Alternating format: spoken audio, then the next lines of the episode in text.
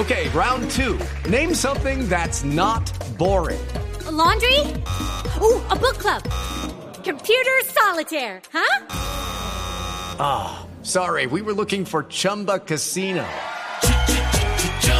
That's right. ChumbaCasino.com has over 100 casino style games. Join today and play for free for your chance to redeem some serious prizes.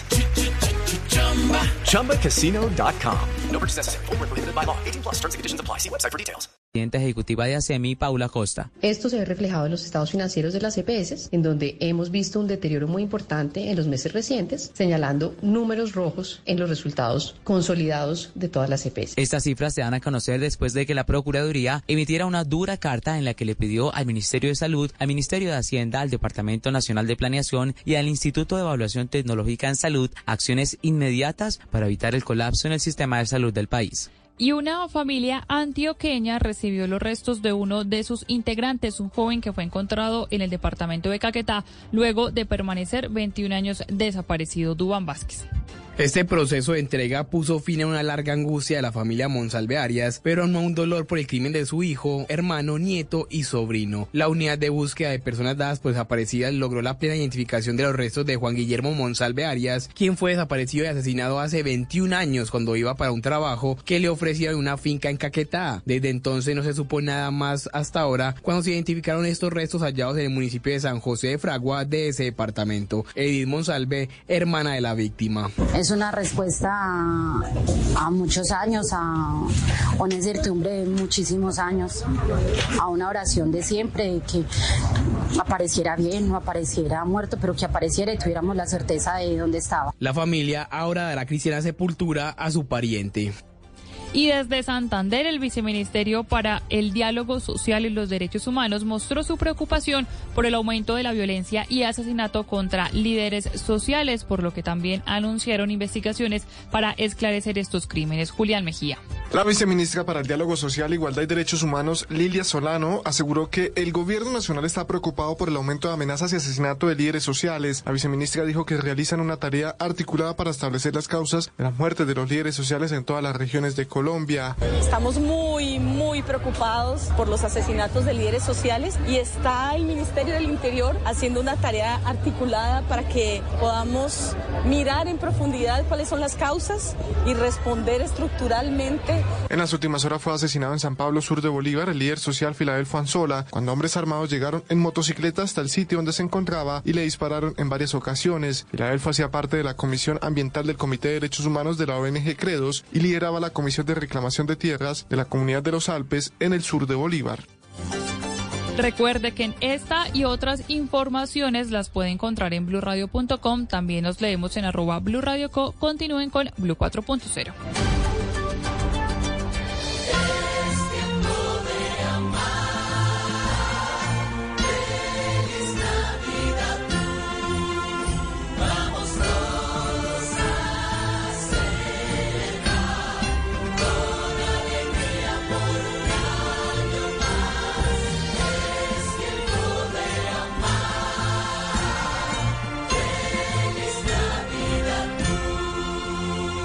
Blue Radio, la alternativa. Esta sección, el dato Blue 4.0 del Mundial, con BetPlay. Apuéstale a tu pasión. Bueno, Mónica, Ana Milena, hoy ha sido un día futbolero, naturalmente. Yo creo que ustedes se lo han vivido, bueno, todos hemos estado conectados, unos más que otros, pero hasta yo que no suelo ser tan futbolero, ahí he estado. Ahí está, ahí- Eso ah, le iba a decir. Oiga, yo nos- sí estoy, pero desconectada del torneo no, nacional, del mentiras, que mundial, ayer- Manuel. o Ayer, sea. usted y yo, Mónica, nos vivimos el Marruecos-España, ¿o no? Pues, o sea, ojo a esto, Ana Milena, en un almuerzo y dicen, ay, sacaban a España, ay, sacaban a España. Eso fue lo que vivimos Juan Manuel y yo sobre el mundial. Eso no, fue señora. literal. Yo llegué temprano y vi el partido. Usted llegó tarde al final. Ay, ¿qué va a inventar, Juan Manuel? Que los oyentes crean que es que palabra no es inventa, cierto. inventa, no tiene No ni idea, no no las convencí. bolas. ¿No las convencí? Ojo a esto, eso fue No. todo. Ay, sacaban a España. Usted Ay, lo está viendo España, documentales mientras están jugando los No, no, no. partidos. Eso fue todo y estábamos hablando del espectro. Con no les digo todo. O sea, hacer el almuerzo. Y el único comentario fue sacado en España. Espectro, Punto. sí. Obviamente hablando del espectro, pero los fantasmas. Pues imagínense ustedes este dato 4.0 que tenemos esta noche. Y es que resulta que ahora eh, las jugadas tienen un nivel de rastreo y de identificación de movimientos que es bastante más avanzado eh, que el que tenían disponible en los mundiales anteriores. Pues resulta que la FIFA anunció un sistema de detección de fueras de juego, las movidas, ¿no? Las jugadas que se consideran fuera, fuera de juego y que tiene tres elementos eh, contemplados en el sistema. Eso es inteligencia artificial pura puesta al servicio del fútbol, sobre todo en tiempo real. O sea, ya no hay posibilidad, Ana Milena y Mónica, de que nos preguntemos si fue o no. Es que los robots levantan el radar y dicen, lo fue. Primero, un sensor que la FIFA eh, ha establecido que es la unidad de medición inercial. Eso está ubicado dentro del balón. Y este sensor lo que está elaborado por Adidas, ustedes lo saben, envía datos 500 veces por segundo a la sala del famoso bar, donde están las pantallas y que parece un centro de la NASA, y detalla exactamente el instante, el microsegundo en el que un jugador toca el balón. Punto uno de este sistema. Pero no es lo único. Resulta que además el sistema contempla 12 cámaras instaladas bajo el techo de cada estadio. Y esto para hacerle un seguimiento preciso al balón y a los jugadores, detectando 29 puntos específicos del cuerpo del jugador y que establecen en qué instante, así sea con un micro milímetro de distancia, reporta que está fuera de lugar. Impresionante. Esto es impresionante porque la información se envía a Ana Milena 50 veces por segundo y obviamente se utiliza tanto para determinar cuándo se dio la jugada, pero también para precisar qué otro tipo de jugadas se están dando dentro del partido. Pero no es todo.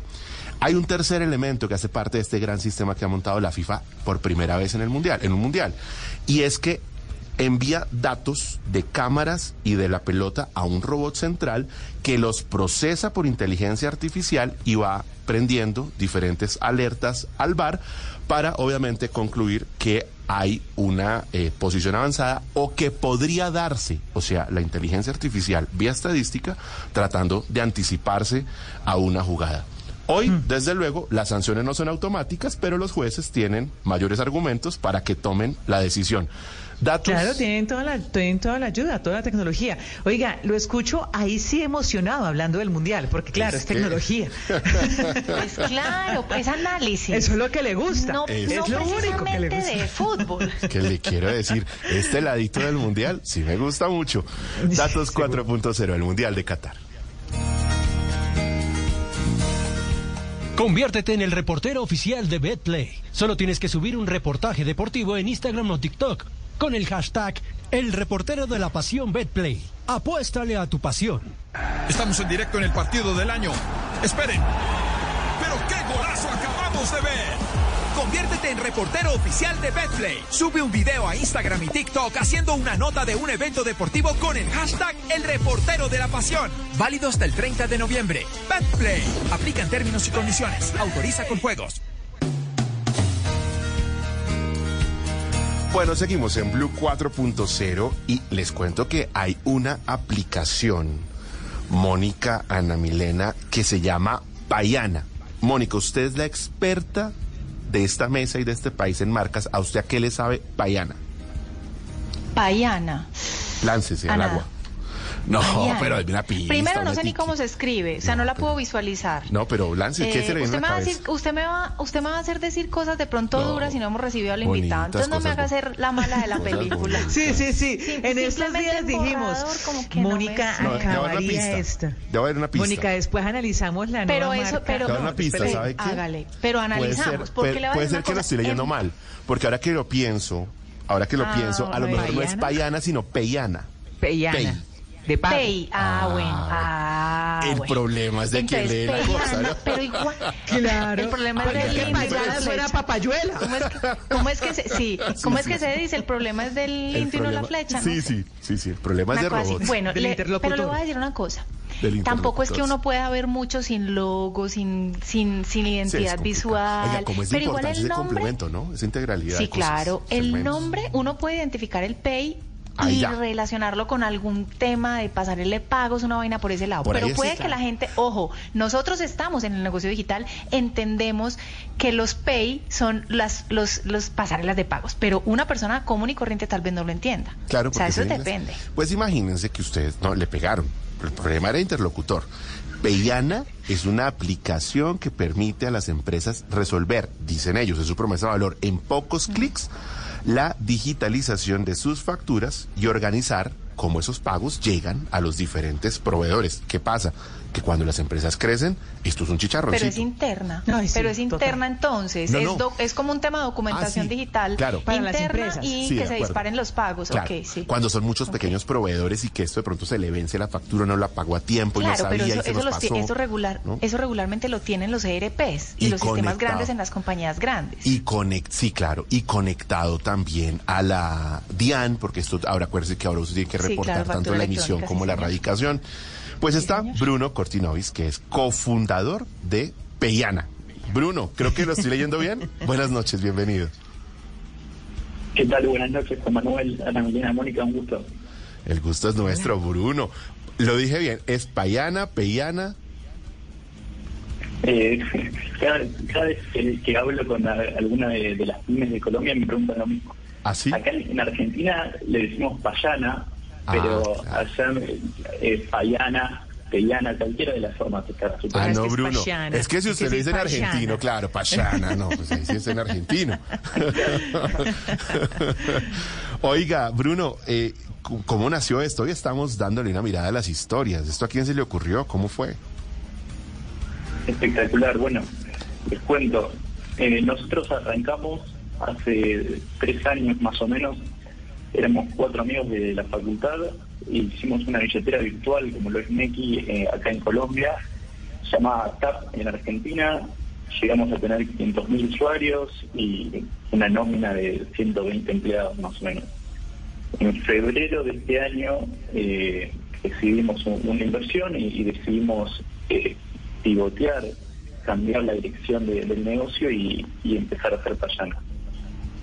Y desde entonces, desde que ustedes eh, comenzaron esta startup, ¿cómo les ha ido? Digamos, el recorrido hasta este punto hoy les permite decir que están en qué momento. Eh, y hoy estamos operando en Colombia hace tres meses más o menos, eh, con unos primeros 50 clientes. Hoy, si quiere, el objetivo es lograr lo que se llama en el mundo emprendedor un product fit, encontrar una propuesta de valor para los primeros early adopters que, que empiecen a usar la, la solución. Eh, en eso estamos y prevemos de acá a seis meses estar alrededor de unas 3.000 pymes. Tres mil pymes en Colombia. Exactamente, sí, sí. ¿Eso, perdón, ¿eso es lo que esperan llegar o es lo que ya hay? Es que no lo entendí. Hoy tenemos 50 y el objetivo es llegar a 3.000. Claro, se acaban, acaban de acaban de llegar. Ahora, cu- cu- cuando cuando presentábamos esta historia, Mónica decía lo que yo creo que siempre está en el imaginario y es esto es para grandes compañías con un montón de proveedores. Esto desde desde qué tipo de empresas empieza a ser útil. Eh, en verdad está enfocado a pequeñas y medianas empresas. Eh, hoy una empresa pequeña fácilmente hace alrededor de 100 pagos entre proveedores, nómina o cuentas de cobro. Si- Sin ir muy lejos, eh, yo hoy en mi día a día tengo que pagar la luz, el agua, el gas, el alquiler, el teléfono, internet. Solo yo, siendo una persona, eh, 10 pagos eh, tranquilamente hago por mes. Entonces una Bruno. empresa bueno, tiene muchas Sí, no. más, sí. Qué, qué pena que lo interrumpa, sino que para antes que continúe, eh, digamos, de- para poner eso con un ejemplo, eh, nuestra compañera Mónica tiene un emprendimiento de salsas.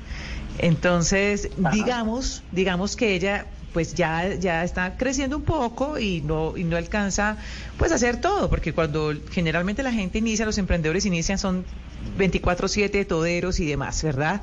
Entonces ella puede ser parte de Payana pero, y, pero esto realmente, eh, pues, eh, qué costo tiene, pero también cuánto le alivia. Ya para el emprendedor como tal, eh, ¿cuál es la solución que ustedes prestan y pues qué tan fácil es acceder a ella? Entiendo que la solución es obviamente que ellos tengan la facilidad de organizar todo lo que requieren, pero que tener ese software contable, que pues bueno, es, es una ayuda importante pero también costo-beneficio, porque cuando un emprendedor decide eh, por una opción como estas, lo piensa dos o tres veces, justamente por eso.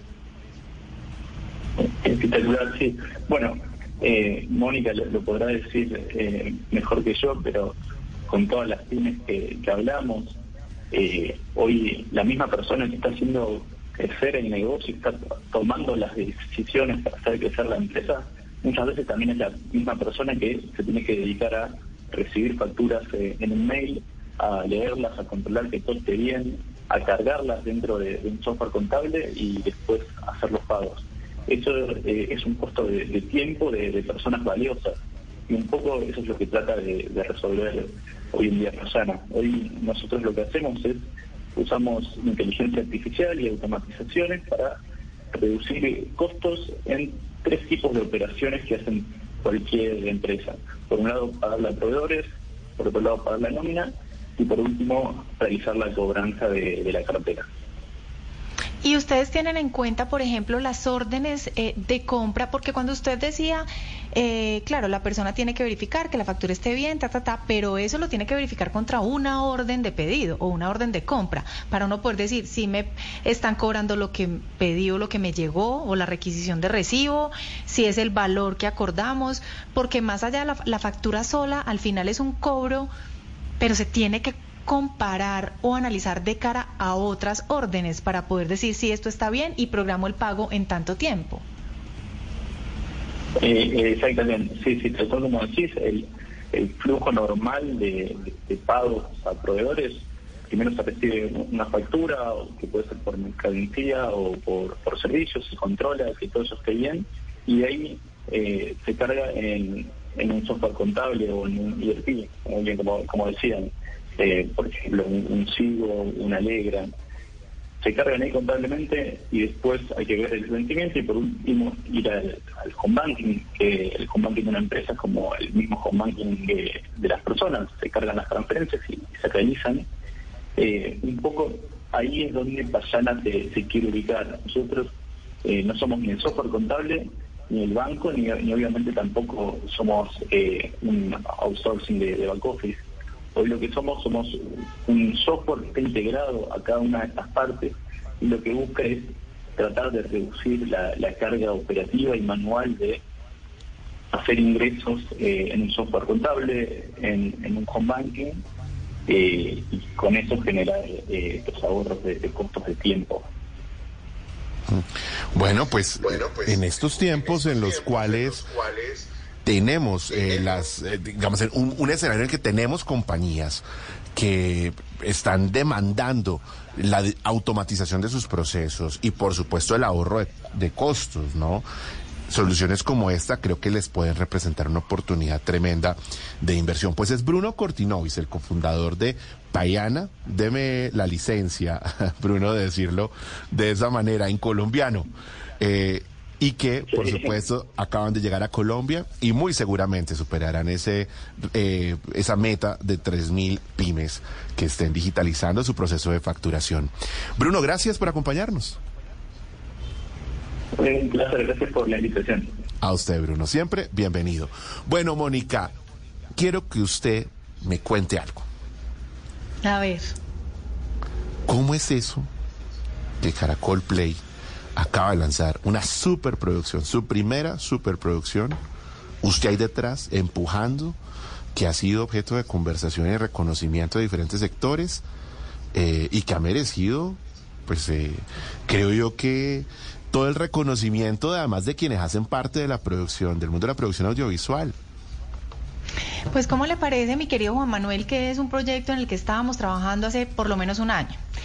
Y em, también partiendo un poquito del análisis y el comportamiento de consumo de las personas, qué les gusta, cuáles son sus intereses, y encontramos una historia supremamente poderosa. Eh, se hizo todo el trabajo pues del casting y todo y todo ya el proceso de grabación y de edición y de color y de audio, bueno, en fin. Y el resultado fue un proyecto espectacular que lanzamos esta semana, eh, que ha tenido una recepción como del público y críticos, sabe que muy buena. Es el primer original pensado para Caracol Play, para los suscriptores de Caracol Play. Em, es una comedia bastante divertida, es una comedia romántica. ¿Cómo, que ¿cómo hay- se llama? es- es- Recordemos cómo se, llama. la- la, se llama la teoría del promedio. La teoría del promedio. Ah, me encanta. ¿no? Sí. Se llama la teoría del promedio. Es, es bastante divertida, no se la pueden perder, eh, porque créame que va a ser eh, un gol. lo auguro, lo auguro. No, pues de eso no me queda la menor duda. Mónica, usted ha tenido una conversación extraordinaria con varias de las voces que hacen parte de esta producción. Quiero que me permita, mi querida Ana Milena, y usted por supuesto, Mónica y oyentes, que se escuchen esta gran conversación que se ha dado alrededor de esta producción, que es de esta casa y que estoy seguro la va a sacar del estadio. Acompáñenme, escúchense esto. Bueno, aquí vamos a conversar con los tres actores principales de la serie La teoría del promedio. Pero antes de que arranquemos esta conversación, les voy a dar un contexto de qué es la teoría del promedio. Es una comedia romántica que habla alrededor de la mirada masculina del amor. Y eso parece muy romántico, pero conecta, conecta con, con la realidad humana. Y es cómo ven los hombres el amor, las tusas, la sexualidad y todo alrededor del tema, pero también cómo las mujeres entienden ese comportamiento masculino o esa mirada masculina que no necesariamente está clara. Entonces vamos a conversar con estos tres personajes que nos van a contar, personajes que nos van a contar un poquito alrededor de esa experiencia que hubo en la grabación de esta serie y qué creen que va a pasar, sobre todo, por ejemplo, arranquemos con la primera pregunta y es, ¿qué van a pensar las mujeres cuando vean esta historia? ¿Qué van a pensar? A ver. Bueno, pues a mí lo que yo siento, la sensación general que tengo es que hablábamos un poco en otras entrevistas de que se trata como usualmente de una batalla entre sexos, ¿no? Como los hombres contra las mujeres, donde a veces las mujeres son las malas, a veces los hombres somos los malos, pero en realidad lo divertido de esta obra es que no se trata de un, de un confrontamiento, sino de simplemente gente que está viviendo su cotidianidad, que está explorando su relación con el otro género y que está llenándose de preguntas y que está llenándose de respuestas, pero que están en constante evolución. Entonces yo lo que creo que las chicas van a pensar es como, wow, pues bueno, esta es la realidad de ellos que de pronto no habíamos contemplado del todo, que no habíamos visto del todo, pero que hace parte de la cotidianidad de la masculinidad y de lo que ellos son en esencia, creo yo. Sí, a, mí me gusta esa pregunta, ¿por qué? Porque los hombres realmente, no me vayan a malinterpretar, realmente poco nos vulneramos. O sea, poco una conversación de tusa, de machismo, de matrimonio, sale como muy, muy al aire, muy a, a flote. Y creo que en este podcast, que es realmente 100% real, ha hablado realmente, yo creo que de una perspectiva más nuestra personalmente que de los personajes, va a lograr que las mujeres vean como una desnudez y que encuentren un poquito esa vulnerabilidad, que yo sé que va a dar risa, porque los hombres hablando de estos temas siento que, sin ofenderte Richie, nos vemos ridículamente bacanos, o sea, como ridículamente bien. Entonces no hay nada más lindo para una mujer que ver a los hombres ridículamente bien, no sé. Pues básicamente uno de hombre es un poco torpe en expresar por una cuestión social sobre que los hombres no lloran, los hombres no expresan sus sentimientos. Y, y en esta serie lo que intentamos o lo que estaba escrito y nosotros intentamos eh, reproducir fue eso, como, como ese silencio que se hace socialmente se desahoga en el podcast, que es la teoría del promedio, entonces se hace interesante saber los hombres, los hombres también sentimos.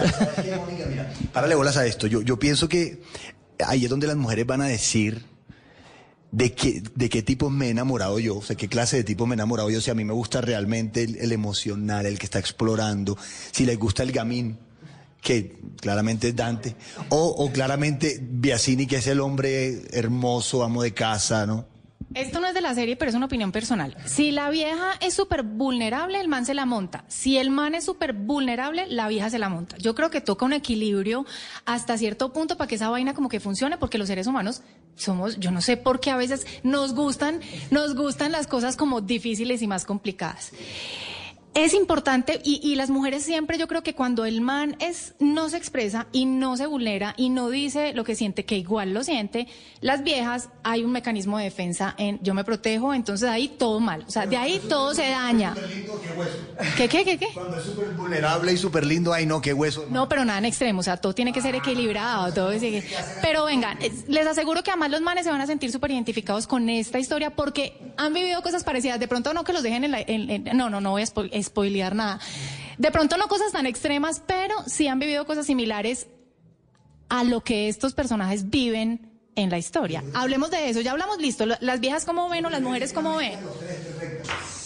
Pues son personajes muy distintos, pero que, hacen. Uno tiene amigos como Dante, como Franco y como Alejandro. Uno tiene amigos así. ¿Cómo creen ustedes que qué van a pensar los manes apenas vean esta historia? No, no, yo estoy pensando es que primero los estoy sintiendo muy toxiquitos acá. Pero eso, es lo primero. Y después de eso, después de eso, lo otro. No, no, no, vea. Lo que, lo que yo siento que los manes van a ver es como la posibilidad también de afrontar de una manera mucho más madura las emociones, una manera en que puedan gestar las emociones sin eso. Porque es que el silencio en las relaciones al final lo que se transforma es en manipulación.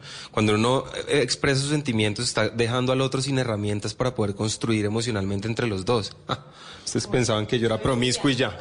Ustedes pensaban que era sexo lo loco y ya. Esto es un trabajo mental. Una pregunta. ¿Sexo con condones cacho? No. Pero, pero porque siempre me hace eso para, hacerme caer, Mari. Le toca. ¿Qué van a pensar los hombres? Eh, no sé, es una visión de estos tres tipos. La, la, idea un poco es, por ejemplo, desde mi punto de vista, que siento muchas similitudes con el personaje que interpreto, que es Alejandro, y es básicamente como esta palabra que ahora está un poco de moda, que yo estoy descubriendo, que se llama nueva masculinidad, que tiene que ver con, con el poder ser, el poder hacer intercambiar roles socialmente que se han impuesto en, en, en ese sistema de creencias y es como se cambian los roles y de alguna forma es tan válido sin llegar a, a crear bandos, ¿no? Como feminismo, feminismo, machismo, o estoy en pro o en contra de, sino simplemente llegar a una conversación y llegar como a, a un, la palabra de Dios, sido sano debate, donde salgan unas conclusiones que sean inteligentes. Yo realmente soy muy inmaduro y me encuentro con ideas que mismo digo la misma inmadurez porque no sé. Entonces yo trato que, yo creo que los hombres van a ver esto y van a decir, no, yo tampoco sé cómo expresar esto y soy muy torpe y a veces soy eh, maleducado o estoy cruzando líneas, pero no es una cuestión intencional, es una cuestión, ojalá, sí, o no sé, o vulnerando alguna cosa y creo que viene de, de la falta de información y creo que es una buena excusa para informarnos mejor. Hay una cosa em, que encontramos dentro de, la, como de la, de ajuste del guion de esta serie y es que de verdad el cerebro de los hombres y el cerebro, el cerebro de las mujeres funciona distinto.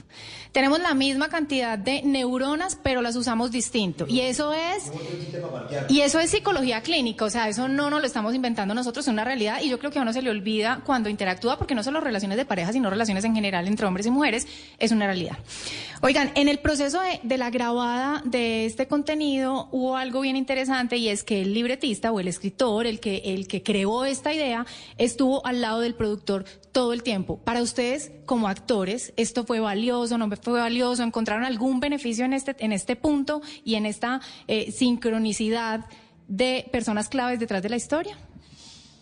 Sí, me gusta, me gusta esa pregunta. Eh, hubo, sí, realmente era, eh, estuvo muchas veces productor, director y, y escritor. Claramente con, con Ricardo hablamos ahorita algo muy bonito detrás de, de cualquier entrevista y era que no hubo ningún filtro, no había ningún velo, la información era directa, hubo entendimiento entre el director y, el, escritor. Y, y, por ejemplo, cuando el director planteaba algo, el escritor que era chiquillo, que es chiquillo, perdón, llegaba con un detallito que ajustaba perfectamente cada escena. Eh, por ejemplo, el director a veces nos, dirigía la escena con un poquito menos de libertad y el escritor decía, sea, suéltense más en esta. O al revés. O al revés. Entonces hubo mucho entendimiento, pero ese beneficio que tuvimos, realmente a mí nunca me ha pasado. Tener escritor y director de la mano, pues ya, claramente se cuenta la historia nada más de dos formas. Ellos, ellos dos juntos y el editor. Antes se contaba de escritor, director y editor. Entonces también es bonito y es, es lo que va a hacer que se plasme ahí la realidad de lo que pasó y la realidad de esta historia porque es muy real lo que pasa ahí. Paradójicamente, que parece parecería ser que son dos lenguajes que no tendrían por qué encontrarse nunca, que son, digamos, como el lenguaje propiamente cinematográfico y el lenguaje web, que es, digamos, un discurso mucho más ligero, sin que eso signifique superfluo o barato, pues resultan encontrándose mucho, porque al igual que en el cine uno termina trabajando directamente con el creador. Y eso lo único que tiene son... em, em, resultados positivos, porque estamos trabajando con una persona que incide directamente sobre lo que nosotros estamos haciendo y lo impulsa. Entonces es- no es sino delicioso, eso es un parche riquísimo. Bueno, yo lo vi corrigiéndome, no es productor, es director, pero todo bien, pero no, no, no, no, pero está bien, está bien, bueno, sí, pero, pero es, es director y escritor que están así en la serie. Pero usted acaba de decir una cosa, Ricardo, muy importante y es lo que permite el, ecosistema digital, que aligera un poquito cierto tipo de formalidad que hay en la pantalla lineal y nos permite jugar un poquito más con, por caminos que de pronto uno no explora por otro lado.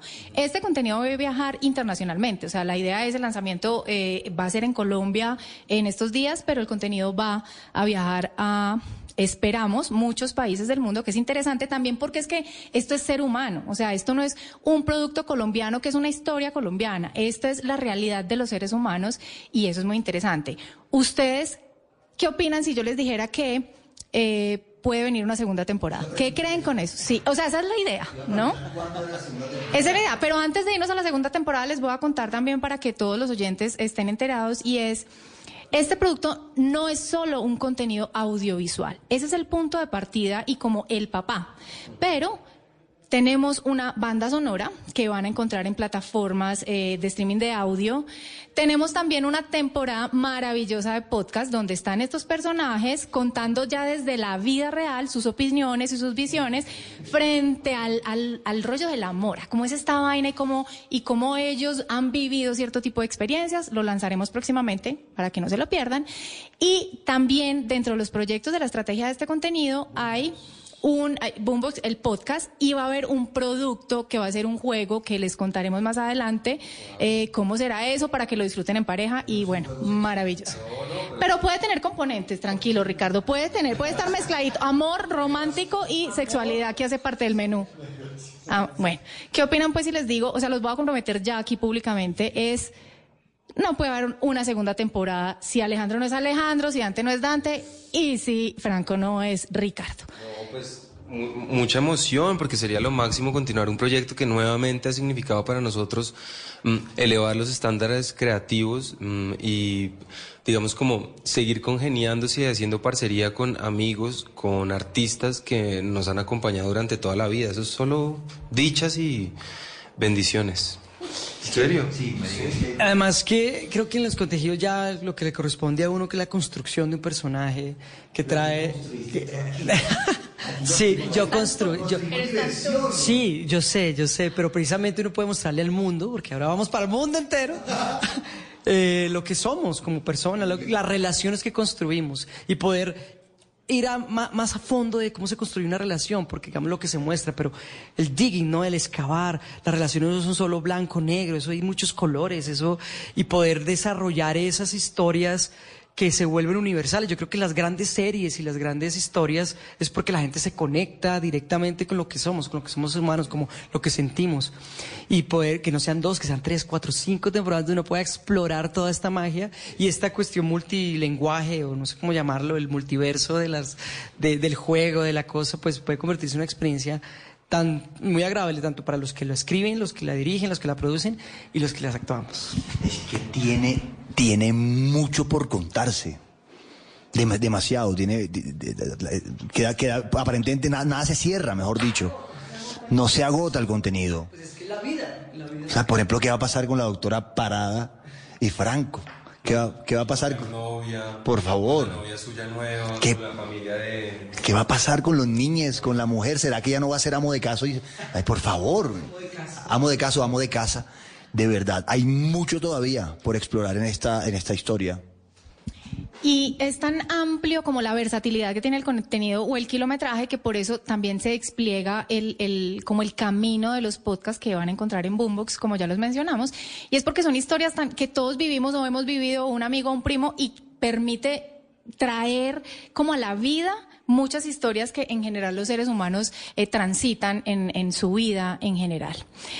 Bueno, señores, yo les agradezco mucho este espacio, esta conversada conmigo. Ustedes conéctense en caracolplay.com, van a encontrar el contenido, Boombox, la temporada de podcast, y les vamos a ir contando más adelante, ah, bueno, la música la encuentran en plataformas y les vamos contando más adelante qué más pasa con segunda temporada, con productos, el juego para que lo disfruten en casa. Y eh, nada, no más. ¿Estamos listos? Eso es, en Caracol Play, primer capítulo gratis, el resto de la serie eh, es para suscriptores, suscríbanse a Caracol Play. O sea, claro, uno hay que darles una pruebita, porque como se van a enamorar, estamos seguros, pues se suscriben a Caracol Play, encuentran los otros capítulos, seis capítulos de 20 minutos para que disfruten esta divertida historia. Bueno, estoy seguro que esta producción la va realmente a sacar del estadio. Pues tenemos que cerrar. Mónica, Ana Milena, vayan, denle una mirada a las velitas, porque yo creo que se les van, ¿no? Que se nos va a incendiar la casa. No, Las vamos a 25 pedir para los deseos. 25 deseos. ah, son 25 deseos, por favor. Mónica, éxitos. Estoy segura que esa va a ser una gran producción. Yo estuve viendo un pedacito y me divertí un montón. Buenísimo. Ay, gracias. Sí, por favor, me cuentan. Y a los oyentes no se la pueden perder porque realmente se van a divertir. Seguro que sí. Bueno, pues de esta manera cerramos Blue 4.0, por supuesto, por esta noche. Mañana, jueves, festivo, hay programa, 8 y 15. Los vamos a acompañar con lujo de invitados, como siempre. A ustedes, gracias. Chao, feliz noche. Chao. Feliz noche para ustedes. Quédense aquí en Blue Radio.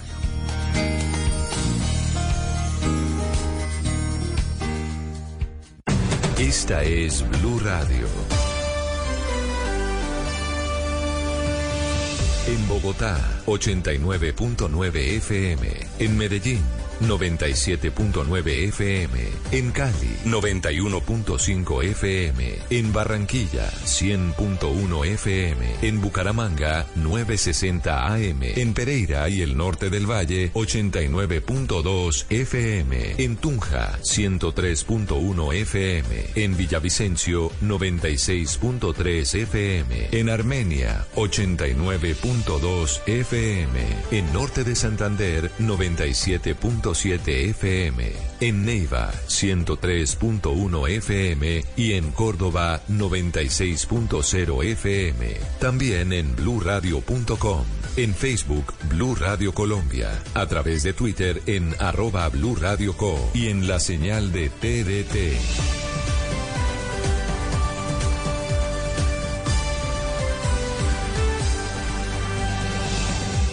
Radio, la alternativa.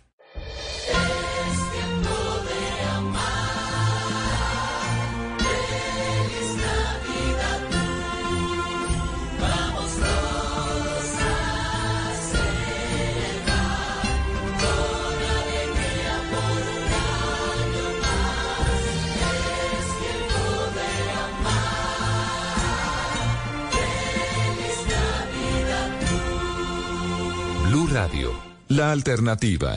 Este es el mundial. La jornada, los datos, las noticias, la cultura. Todo el mundial se vive desde Qatar. El gran resumen de este día en el mundial a continuación por Blue Radio. Aquí comienza desde Qatar. Tuku tuku taka tuku tu ta ta tuku tu ta ta. Tuku tuku taka tuku tu ta ta tuku tu ta ta tuku tu ta ta. Tuku tuku taka tuku tu ta ta tuku tu ta ta tuku tu ta ta. Tuku tuku taka tuku tu ta ta tuku tu ta ta tuku tu ta ta. Tuku tuku taka tuku tu ta ta tuku tu ta ta tuku tu ta ta. Tuku tuku taka tuku tu ta ta tuku tu ta ta tuku tu ta ta. Me, soy Trini. Everything the man have that I feel me. Donde esté el dinero, papi, give me.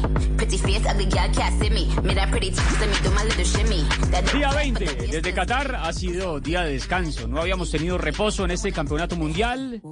Teníamos 19 días seguidos sin descanso. Un mundial donde se ha ajustado bastante y se ha apretado el calendario ha sido bastante rápido, no ha habido eh, descanso entre la fase de grupos y los octavos de final, fue todo derecho y acá pues obviamente era necesario un pequeño reposo para tomar aire y encarar lo que se viene que serán los cuartos de final donde ya todo está plenamente definido.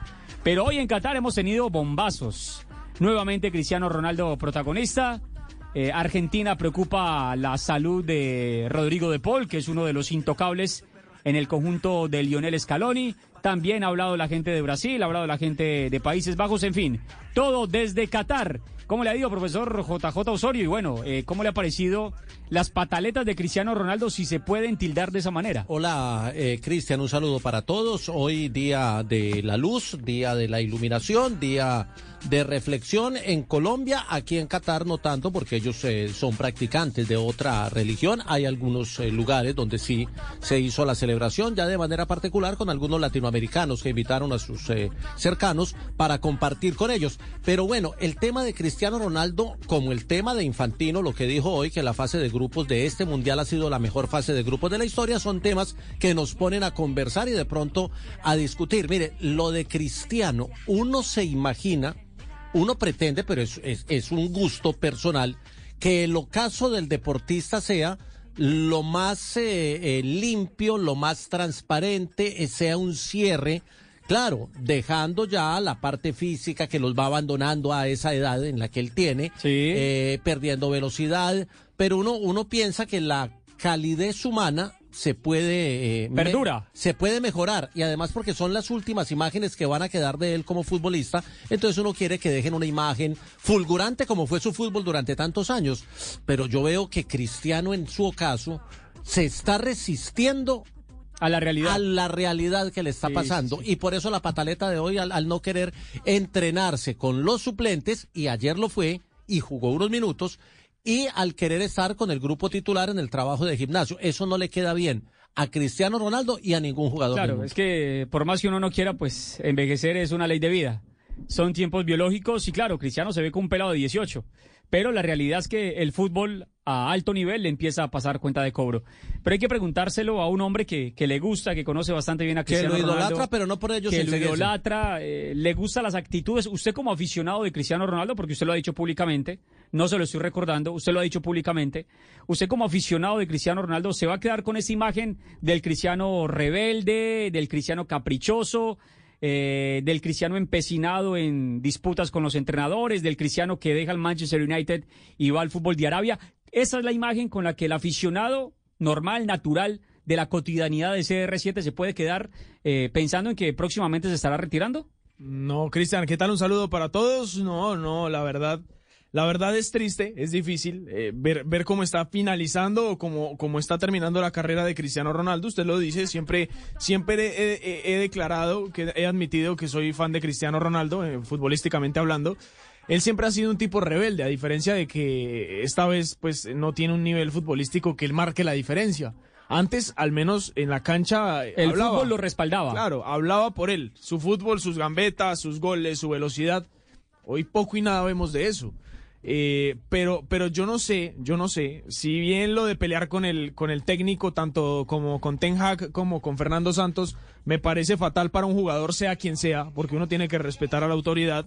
Eh, no, no sé hasta qué punto lo de entrenar como suplente o como titular sea cierto. Si bien todo lo que hemos visto eh, de la prensa lo creo, dice la prensa que, que no quiso entrenar con los suplentes, que, que se metió al gimnasio, pero también yo digo, eh, hay que también darle, hay presunción de inocencia. Eh, es un jugador que le gusta tal vez entrenar su parte física, pudo haberle dicho al entrenador, hoy no quiero estar allá con los suplentes o con ese grupo porque yo quiero estar en el gimnasio.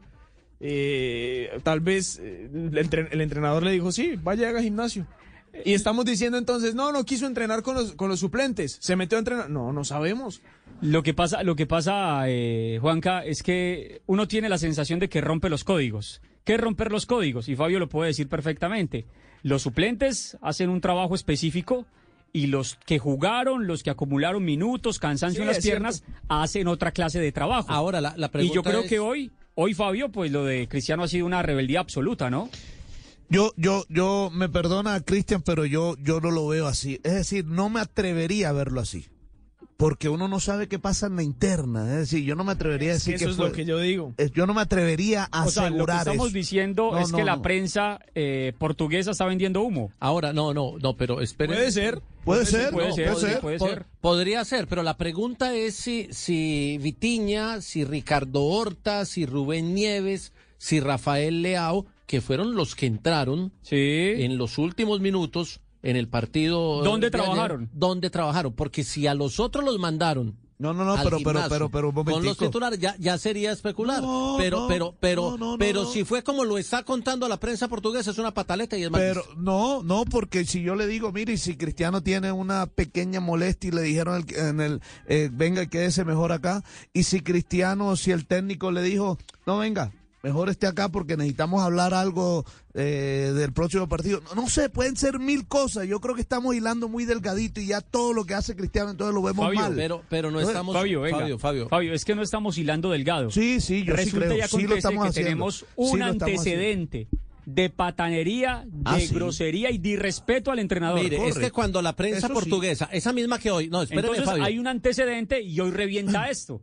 Cuando la prensa portuguesa sale y dice que Cristiano había eh, eh, malinterpretado, había eh, discutido con el entrenador, muchos dijimos, no, es que uno no conoce la interna. Y lo va a poner de titular, porque a ver muchos lo qué dijimos. pasa. No se va a atrever a y- sentarlo. No se va a atrever a sentarlo, pero cuando lo sienta, y cuando, cuando nos damos cuenta, entonces ahí sí tenía razón la prensa portuguesa. Lo que pasa es que siempre los periodistas que averiguan ese tipo de noticias son desmentidos incluso por los mismos equipos, porque nos ha pasado cien veces, Fabio. Entonces terminamos siendo los mentirosos hasta que el tiempo con los años le da la razón a la verdad. Ahora, Y, y si ya pasó una vez, con toda seguridad, si la prensa portuguesa, porque son los mismos colegas, no son otros distintos, Sí, sí, son verdad. los mismos que dijeron que había peleado con el entrenador y que los... eh, ¿Y que lo sentaba? Y que lo sentaba y que no les creíamos, que esperemos a ver qué pasa, que va a entrenar.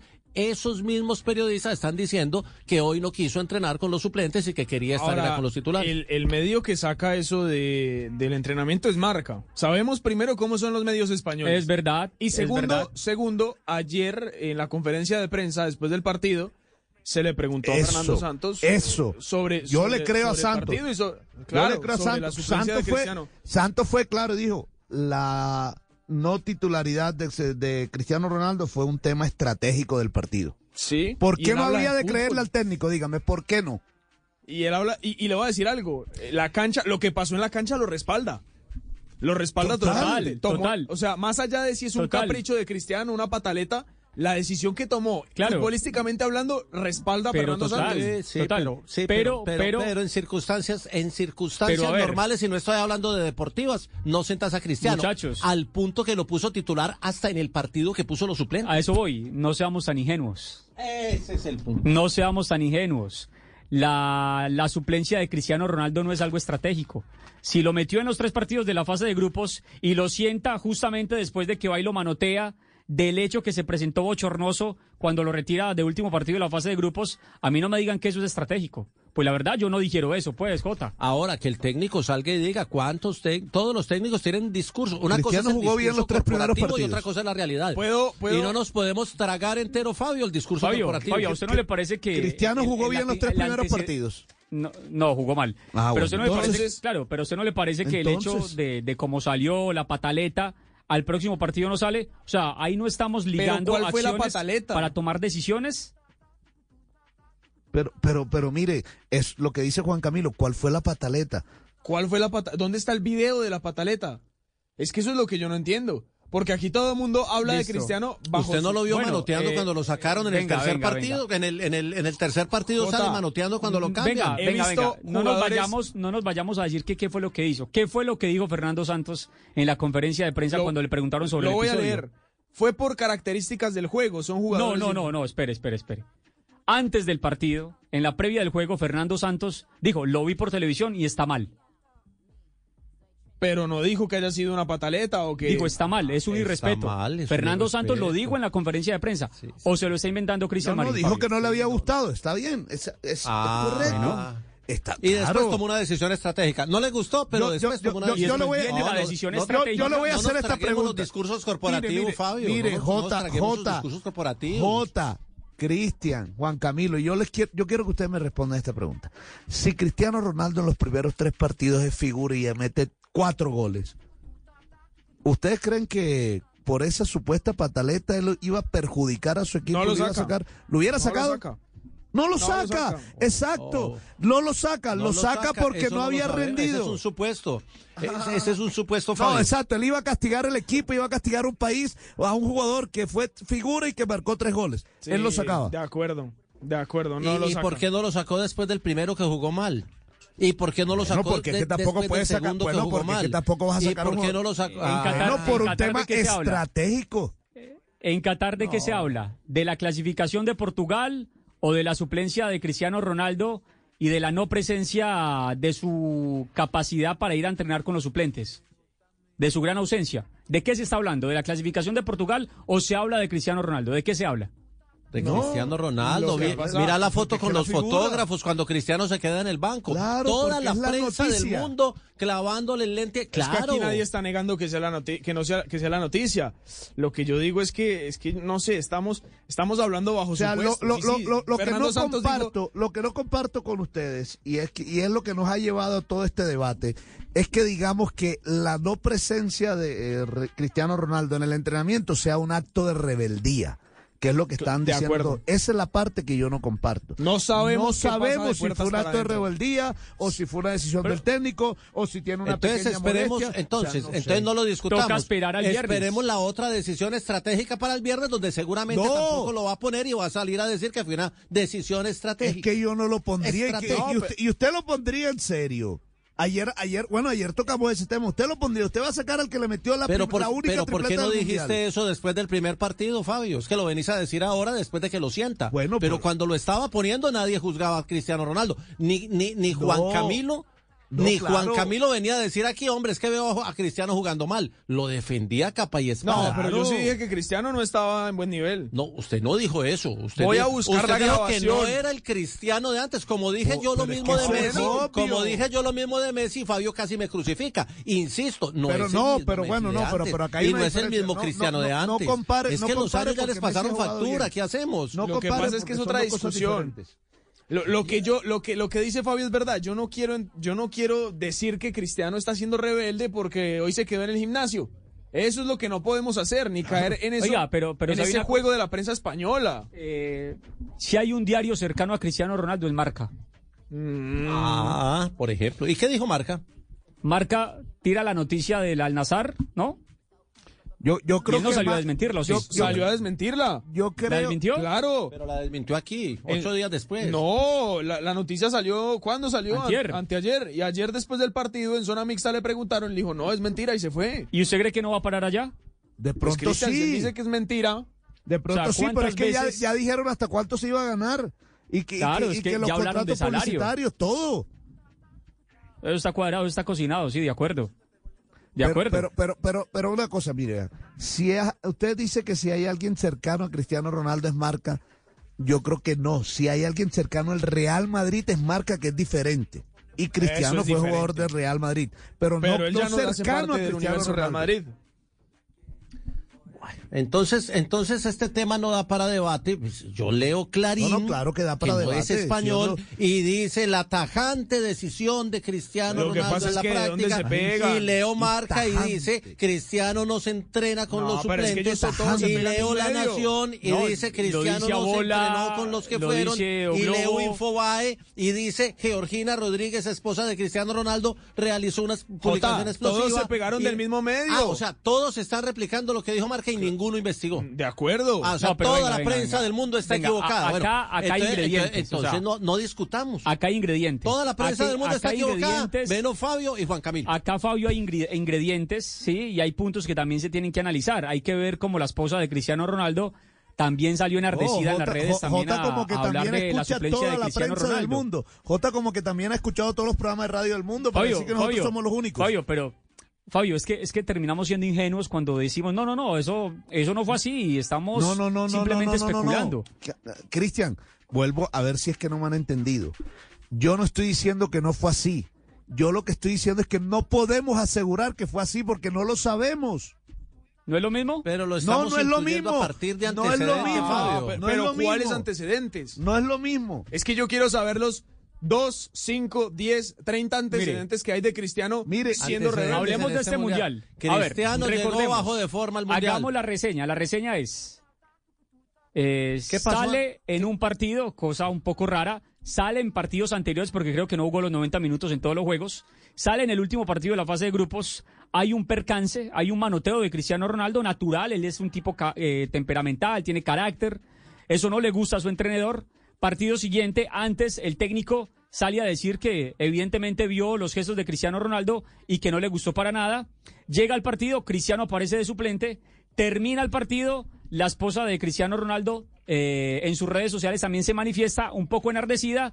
Eh, al día siguiente del partido hay entrenamiento, hay sesión. Cristiano, que fue suplente, debía trabajar con los suplentes, pero se niega a trabajar con los suplentes y va Pero, al, Dios, ¿por qué dice al eso? gimnasio con los titulares. Pero ¿por qué dice Ahí que hay se antecedentes niega? o no? Pero, ¿por qué son- dice que hay se episodios niega? claros, eh, profesor Osorio, ¿no? En el minuto 88 lo sacó ante Gana. Ese día incluso marcó gol.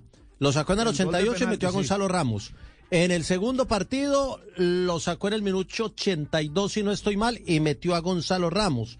En el tercer partido, que fue donde él manoteó, que, que, yo lo vi en televisión, resulta que Juan Camilo dice que no, que eso es una mala interpretación, No, pero yo lo vi. Jota, pero es ah, que- pero sí lo sacó, ¿cierto? No, y no. sí manoteó, No, ¿o no? sí, sí, Ah, bueno, ¿A qué minuto, a qué entonces, minuto, qué entonces minuto? estamos hablando, estamos hablando de, de temas, eh, de hechos concretos. Hechos no, hecho. Porque es uno.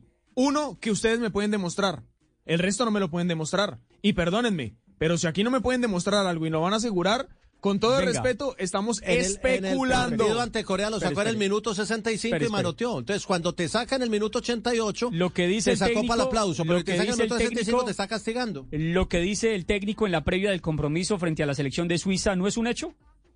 Sí, pero es que usted Eso- también tiene que Ahí analizar. hay dos hechos. Usted no se puede quedar Lo que con el dice la titular. esposa en las redes sociales no es un hecho. Pero ¿qué dice la esposa? Ahí son tres hechos. Ahí son tres ¿Qué hechos. dice la esposa? Pero que todo el mundo te está aplaudiendo y que eres el mejor del mundo y que todo el mundo está quiere que citando a la esposa y no sabe lo que dice. Claro, no, sí lo dijo. ¿Qué- lo que qué dijo? está tirando cizaña, profe No, no, no, ¿qué dijo? No le estoy diciendo está, qué hizo, está ¿qué tirando, dijo? está tirando cizaña. Dice que tú eres el mejor del mundo y la gente te está aplaudiendo y saben por qué te están pidiendo. ¿Y eso es mentira? Le están pidiendo. ¿Quién lo está pidiendo? ¿Usted no vio el Portugal partido? va y gana. ¿Usted vio el partido? ¿Cuánto ganó Portugal? Cristian, 6-1. Cristian, ¿vio el partido? ¿Requirió de Cristiano Ronaldo? Cristian, ¿vio el partido? Claro. ¿Escuchó lo que los cánticos desde el minuto No 40? estuvo en el estadio, la verdad. No, pero es, que, no pero es que aquí en la transmisión lo escuchamos, incluso lo mencionamos. Hablamos de los cánticos, ¿o no, Fabio? No hablamos yo- de los yo- cánticos, yo- ah, Fabio no yo- estaba tampoco. Yo, yo veo, yo veo, yo veo que Georgina, y aquí lo tengo, lo que dijo, dice claramente, y yo no sé si es que esto es, dice, ojalá que Dios y tu querido amigo Fernando, refiriéndose al técnico de la selección de Portugal, ojalá que Dios y tu querido amigo Fernando sigáis de la mano y nos hagáis vibrar una noche más. ¿Esos son malos comentarios? Eso es sátira. No, no. Ah, Sa- ¿Y no, sabe no. por qué no? ¿Y sabe por qué no? Eso es sátira. No. ¿Y sabe No, por qué es no? que la ironía, la ironía no existe para ustedes. No, no, no. No, ¿Sabe por qué no? Pero entonces, que no, es que ahora todo lo que se diga es malo.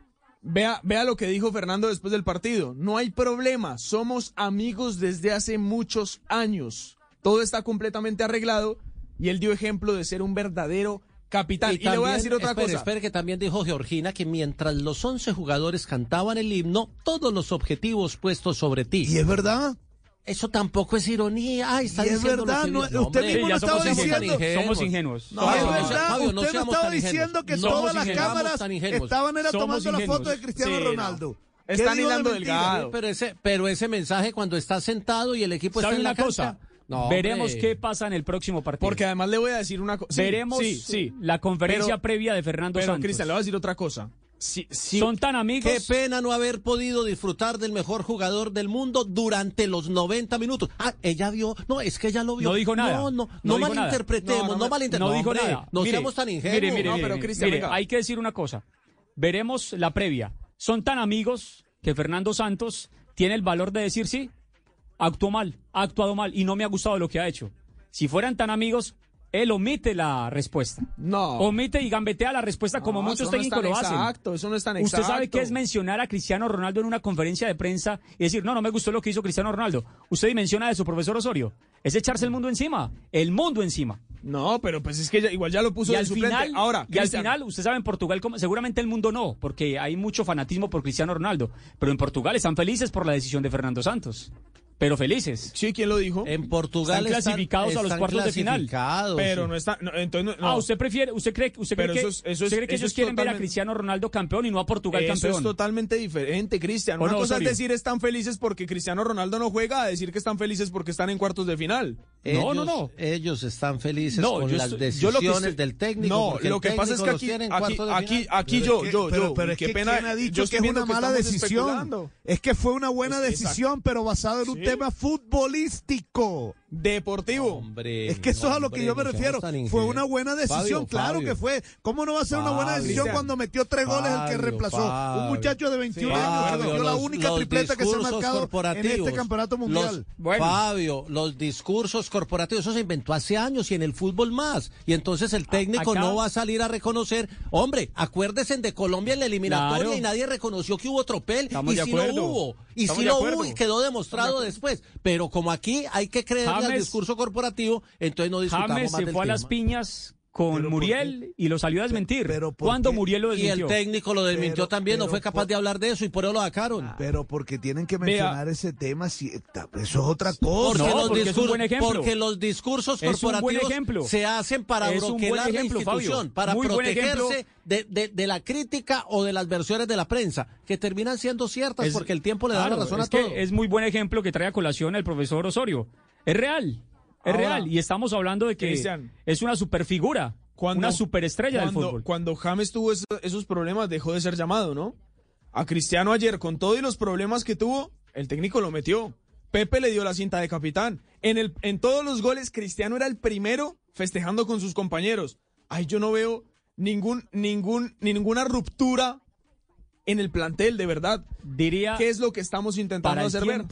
para el tiempo las verdades. Sí, de acuerdo. Para el tiempo las verdades. Es lo único que nos dará la razón a ustedes. Entonces, señores. Para el tiempo las verdades, porque ponerlos de, este acuerdo a ustedes es bastante complicado. De este ¿ah? programa, luego de las decisiones eh, eh, deportivas que tomó el técnico sobre Cristiano Ronaldo y de eh, una mala versión de la prensa del mundo que dice que Cristiano no lo se marca, Jota, hoy. De marca. En Portugal no ha pasado nada. Portugal está clasificado sin ningún escándalo, sin ningún problema. Todos se quieren, son madrecitas de la caridad y va a salir a la cancha sin ningún problema el próximo partido. Sigamos con otro tema, señor coordinador. Claro, no ahora nos tenemos que meter en el campamento de la selección argentina. Ya hay que cortar ahí lo ahora, de Cristiano ahora, Ronaldo ahora, porque hablamos mucho de Cristiano Ronaldo. Ahora sí te gustó que el profesor Osorio te manejara el programa. No, yo no, no, no, no, no, no, no, no, no, no, opinando. Yo estoy dando la opinión. Hace manejando días, hace créame días, que ya me hubiera, ya Hace unos días tiró los audífonos, se oyeron así el aire que los tiró. Yo creo que hasta se partieron. Ah, como hoy, como es día de Belita Fabio, estamos en otra historia. Ah, el señor coordinador sí, y Ya, aprendimos una ya aprendimos la velita. Amor, especulando. Se me cayeron que es diferente. Usted está especulando, Fabio. Ah, se me cayeron que es diferente. No, Fabito, Fabito. Se me cayeron que es diferente. ¿Cuáles son los hechos que no. le permite a usted, Fabio, no, decir, Cristian. Que, que, hubo un testigo presencial que lo claro, vio que se llama Juan lo que Camilo usted no sabe, Cristian, lo que usted no sabe es que yo le conté a Fabio la verdad. Ya, y yo la vi con mis ojos y dos, está grabada en la cámara que está aquí arriba. A ver, yo veo esa cámara. Necesitamos ver la evidencia porque, porque no, no Profe, yo tiré los audífonos. A, a, mí no me consta. Yo no lo vi. Yo vi que se le cayeron. A mí. Pero, pero, pero, mi verdad, ¿no? Perdigón, mi verdad. Ahora, Perdigón lo, también lo, lo vio. Es. Lo está diciendo un periodista colombiano. Ahora. Eh, Fabio está especulando. Fabio está bueno, especulando. Jota, Jota, siga, siga, recomendándole al muchacho. Especulamos. ¿Con qué vamos? ¿Con qué vamos? Estamos Jota, especulando. Estoy, no, no, yo le dije al señor coordinador que es que es muy difícil discutir porque. No, y ponerlos. Porque en Portugal todo es armonía, todo es paz y amor, namaste. Y todo el día mundo de ama velitas, a Cristiano Ronaldo. Prendamos las velitas, paz y amor y todo el mundo ama a Cristiano Ronaldo. Bueno, eh, hay que hablar de Argentina. Hoy una situación delicada que prende las alarmas, Fabio, en el equipo de Scaloni. Sí. En la escaloneta, ¿no? Donde está montado Juan Camilo, donde sí. está montado usted. Hasta ¿Usted está semifinales. hasta semifinales. No, señor, yo no. J- JJ no está montado. Yo sí, ¿no? hasta Yo no, porque semifinales. yo- porque yo creo que se queda ante Países Bajos. No, yo Hoy creo que se queda de ante Brasil Rodrigo en de Paul, ¿no? semifinales. se prendieron las alarmas, que Rodrigo de Paul tiene problemas, Sí, en el que tiene algunas dificultades. Sin embargo, él en sus redes sale a decir que todo bien, que todo tranqui. Pero a ver, ¿es verdad o es mentira que Rodrigo de Paul está medio para enfrentar a Países Bajos? No sé, Jota, abra los medios. Y me cuenta qué dicen los no, medios del no, mundo. no, los medios del mundo dicen que De Paul eh, está eh, con una molestia, pero no, yo no, no, son cosas, no se puede afirmar porque lo diga la prensa del mundo, no podemos cosa. creerle. Si yo creo cierto- que, yo creo que están especulando. Si bien es cierto, Rodrigo no ha tenido un gran mundial, no ha sido ese jugador importante que de pronto sí sostuvo a la selección argentina, sobre todo ese medio campo en, en la Copa América en Brasil. Eh, creo que es irreemplazable. ¿Quién puede Mire, reemplazar hoy mire, a Rodrigo de Paul en est- Argentina? Estoy con usted en esa. en un medio campo, podríamos decir, tan diezmado, tan tocado y tan pobre en actualidad. Es tan pobre la nómina de Argentina en rendimiento porque tiene nombres, pero no tiene realidades, que cualquier ausencia de los 11 se pesa demasiado en ese colectivo. Es Cualquiera cierto, de los es- 11. Es cierto, eso es cierto. Eh, pero igual eh, el técnico eh, Scaloni no puede quedarse en el problema. El técnico no puede quedarse en el problema. Si no puede estar Rodrigo de Paul, él no puede quedarse solamente en esos lamentos de que no va a tener y que no va a poder reemplazarlo y que no tiene el uno, y que no tiene el otro. No puede quedarse en el problema. Él tiene jugadores que de pronto, como dice Jota, no tienen el nivel para reemplazarlo a la misma altura, pero pero que lo tiene que poner y yo creo que el más seguro reemplazo es Guido Rodríguez. Y Guido Rodríguez, aunque hoy recordemos que también eh, el Kun Agüero que está por acá hizo un live. Con- hizo con un- Messi, un ¿no? Twitch, ¿no? Un- en Twitch, sí, con, señor. Mi- con Messi, pero también apareció al fondo Rodrigo de Paul. Sí. Y que todo bien, que todo tranqui. Sí, bueno, Obviamente eso- pues no estaban eso es trabajando, alentador. estaban en la concentración, en el campamento. Eh, el hombre hasta mamó gallo y tal, estuvo ahí jodiendo un rato con el Kun Agüero, que es un hombre bastante simpático. Entonces, eso de alguna u otra manera termina siendo un aliciente para todos los aficionados de la selección argentina. Pero hay que pensar en qué puede llegar a suceder, Fabio, si Rodrigo de Paul no se encuentra para enfrentar a Países Bajos. ¿Qué tiene que hacer Scaloni? ¿De dónde va a echar mano para tratar de suplir ese puesto? Porque no sé si sea Rodríguez. Eh, la, la sustitución será nominal? O sea, hombre por hombre o cambiará el Puede ser módulo. posicional. o- yo no o creo, yo no creo, el módulo. yo, yo no creo que va a cambiar el módulo. Y le explico por qué. ¿En qué me baso? En que cuando salieron hombres importantes de la selección de Argentina no cambió el módulo. Cuando se fue, por ejemplo, cuando no estuvo eh, un hombre tan importante como los Chelsea, no cambió el módulo. Di María, cuando se fue Di María. Tampoco cambió, tampoco cambió el módulo. Cambió los nombres. Pero sí, le, pero, sí, cambia los nombres. Es que, es que no tiene mucho de dónde echar que no hay de dónde, ¿no?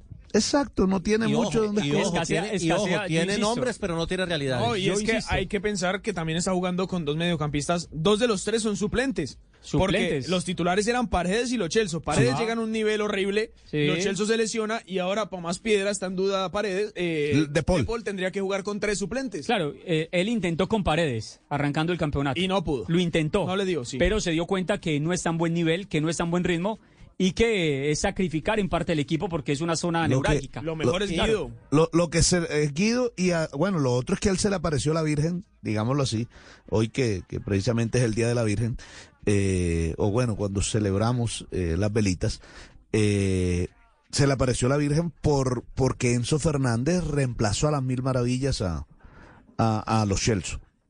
Eh, y, y yo creo que ahí solucionó un problema. Pero ahora, ¿cómo haces para solucionar el problema de De Paul? Ese es el problema ahora.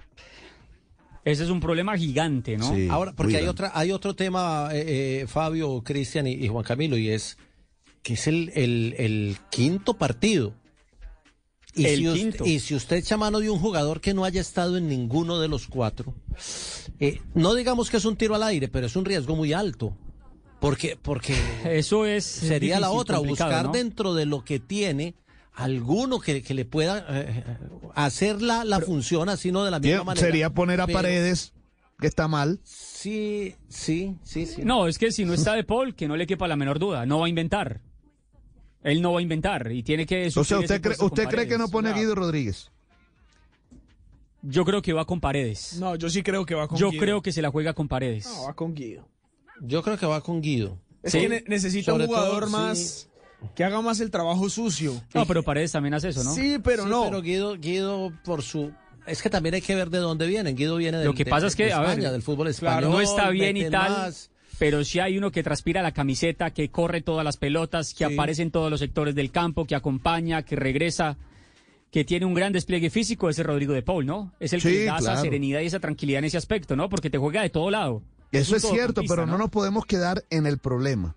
Olvidémonos de Sí, Guido. hay que buscar la solución. ol- olvidémonos de, Ahora- de Paul. Pero, pero ustedes dicen que, que, Pero que no, que- pero pero, no, pero Paul- Guido Rodríguez jugó el partido ante México. Pero sabe una cosa, pe- pero sabe una cosa, yo creo que, que De Paul llega. Sí. Yo no creo que De Paul. yo también creo que llega. Ese Yo creo es que de esa- acero, ese tiene coraza fuerte, O sea que- ese llega. o sea que Uh, así llegue medio, llega. Sin McAllister. filtra. Y si no lo hace por él, que lo haga por Tini. Pero yo creo, yo, Este pero, pero, oiga, pero- McAllister, a ver, ¿cómo, cómo sería ese medio campo? McAllister. Por un por un lado de Paul. De Sí. Paul. ¿Y Enzo? Y no. Y Enzo. Y Enzo. Sí, Enzo. ¿Y, y no queda muy permeable ahí? Ese sería no, el porque mediocampo, Enzo, el Enzo, que ha Enzo- venido Enzo le ha utilizando, ¿no? demostrado. Sí. Di María, Messi, Julián Álvarez. Sí, yo creo que Ese sí, sería el Está equipo. bien Di María, que ya está bien. Julián Sí, Álvarez le quitó, Julián Álvarez le quitó por completo el puesto a, a Lautaro Martínez. A Lautaro. A Lautaro, sí. Lautaro, que es el segundo goleador en la era de Scaloni en la selección argentina, ¿no? Sí. Sí, pero no marcha bien tampoco. Ese no La marcha pre- bien, la- todo le rebota, igual- impreciso, sin distancia. tener- va a tampoco tiene y está eh, conciliado con el gol. Y llegó Julián en buena hora, ¿no? Le ha dado otros matices, le da qué- gol a Argentina. Qué, qué diferencia. Eh, estábamos hablando de Portugal, que sentó a Cristiano y el que entró sale con triplete. Sí. Y le solucionó la vida. Y ahora estamos hablando de Argentina, viendo a ver quién puede hacer algo parecido, algo cercano a lo que tenía en campo, ya no va a tener, pero no el que te va a salvar la vida. Lo que pasa es que hay diferencias. Las diferencias claro. son que Fernando Santos sobre la victoria pudo corregir. ¿Sí? Pudo encontrar alternativas sobre la victoria. Diferente a Scaloni, que de Yo- arranque le tocó corregir sobre la derrota. Yo- y buscar un viraje rápido para intentar clasificar. Yo, yo, yo, tengo, yo tengo es una duda más, y es por el equipo al que va a enfrentar. Eh, ¿qué, qué va a hacer eh, Scaloni? Por ese costado izquierdo, ¿le va a poner un hombre que le sale más? Como el, pio- como el huevo Acuña, ya, ya iba a decir el piojo Acuña, fíjese, como el huevo Acuña, eh, o, o va a poner a Tagliafico que, que le da más fuerza defensiva. Esa sí es una duda Él va para con mí. Acuña. Yo creo que va con Acuña. Vale. Ahora, ahora, Tagliafico. Acuña es más profundo, ¿no? Hay Sí, claro, por eso. Uno le da más salida, el otro le da más fortaleza defensiva. Ahora, yo le voy a decir Ta- una pero cosa. espere, Tagliafico conoce muy bien el fútbol neerlandés, sí, ¿no? sí, sí, pero podríamos decirlo Muchos así. años triunfando en el Ajax. Pero, pero eso varía. Eso, yo creo que hoy el titular es Acuña. Pero hay que analizar lo siguiente. Si hay una selección que ha dejado una gran reflexión para todas las selecciones que todavía sobreviven en Qatar, es la española. ¿Dónde debe tener la pelota?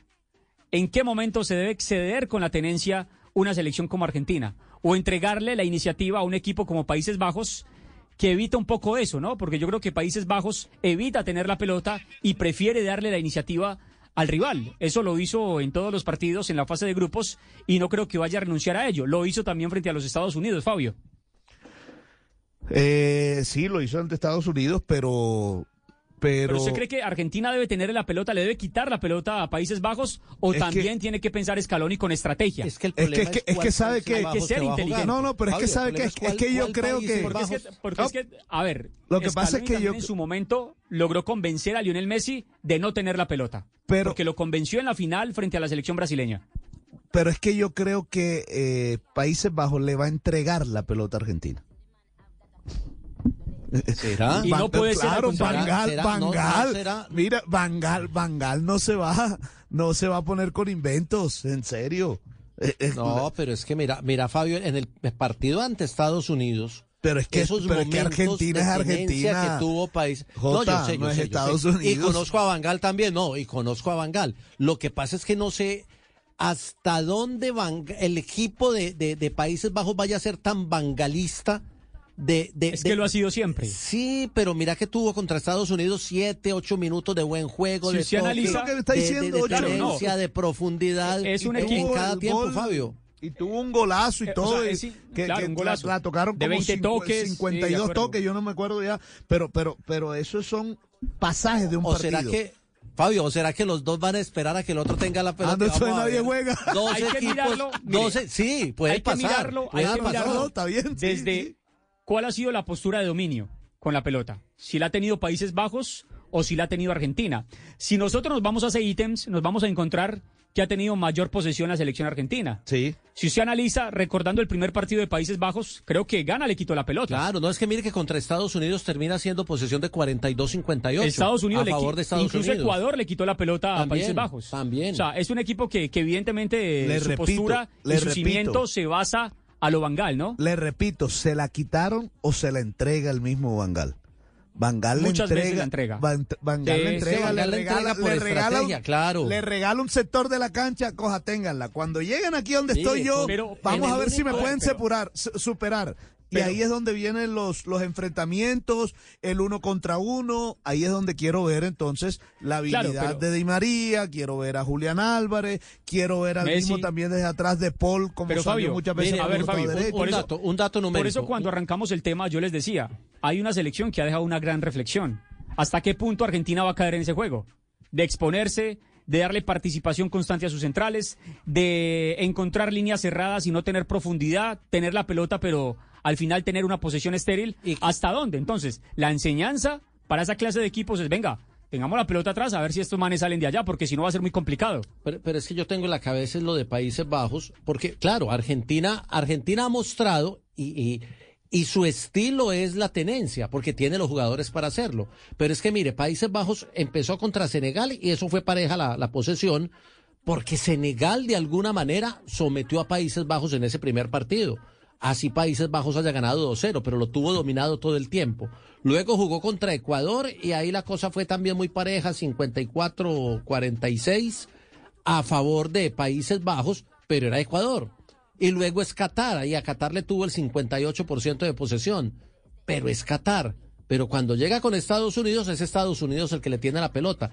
Es que Países Bajos, yo creo que se va a meter a esperar, Fabio. Yo creo que se va a meter a esperar y Argentina va a necesitar la paciencia para tenerla mientras el- lo esperan. Es que ya le pasó con Arabia Saudita. Y le voy a decir partido. algo, la, la diferencia es que Países Bajos tiene unas flechas adelante.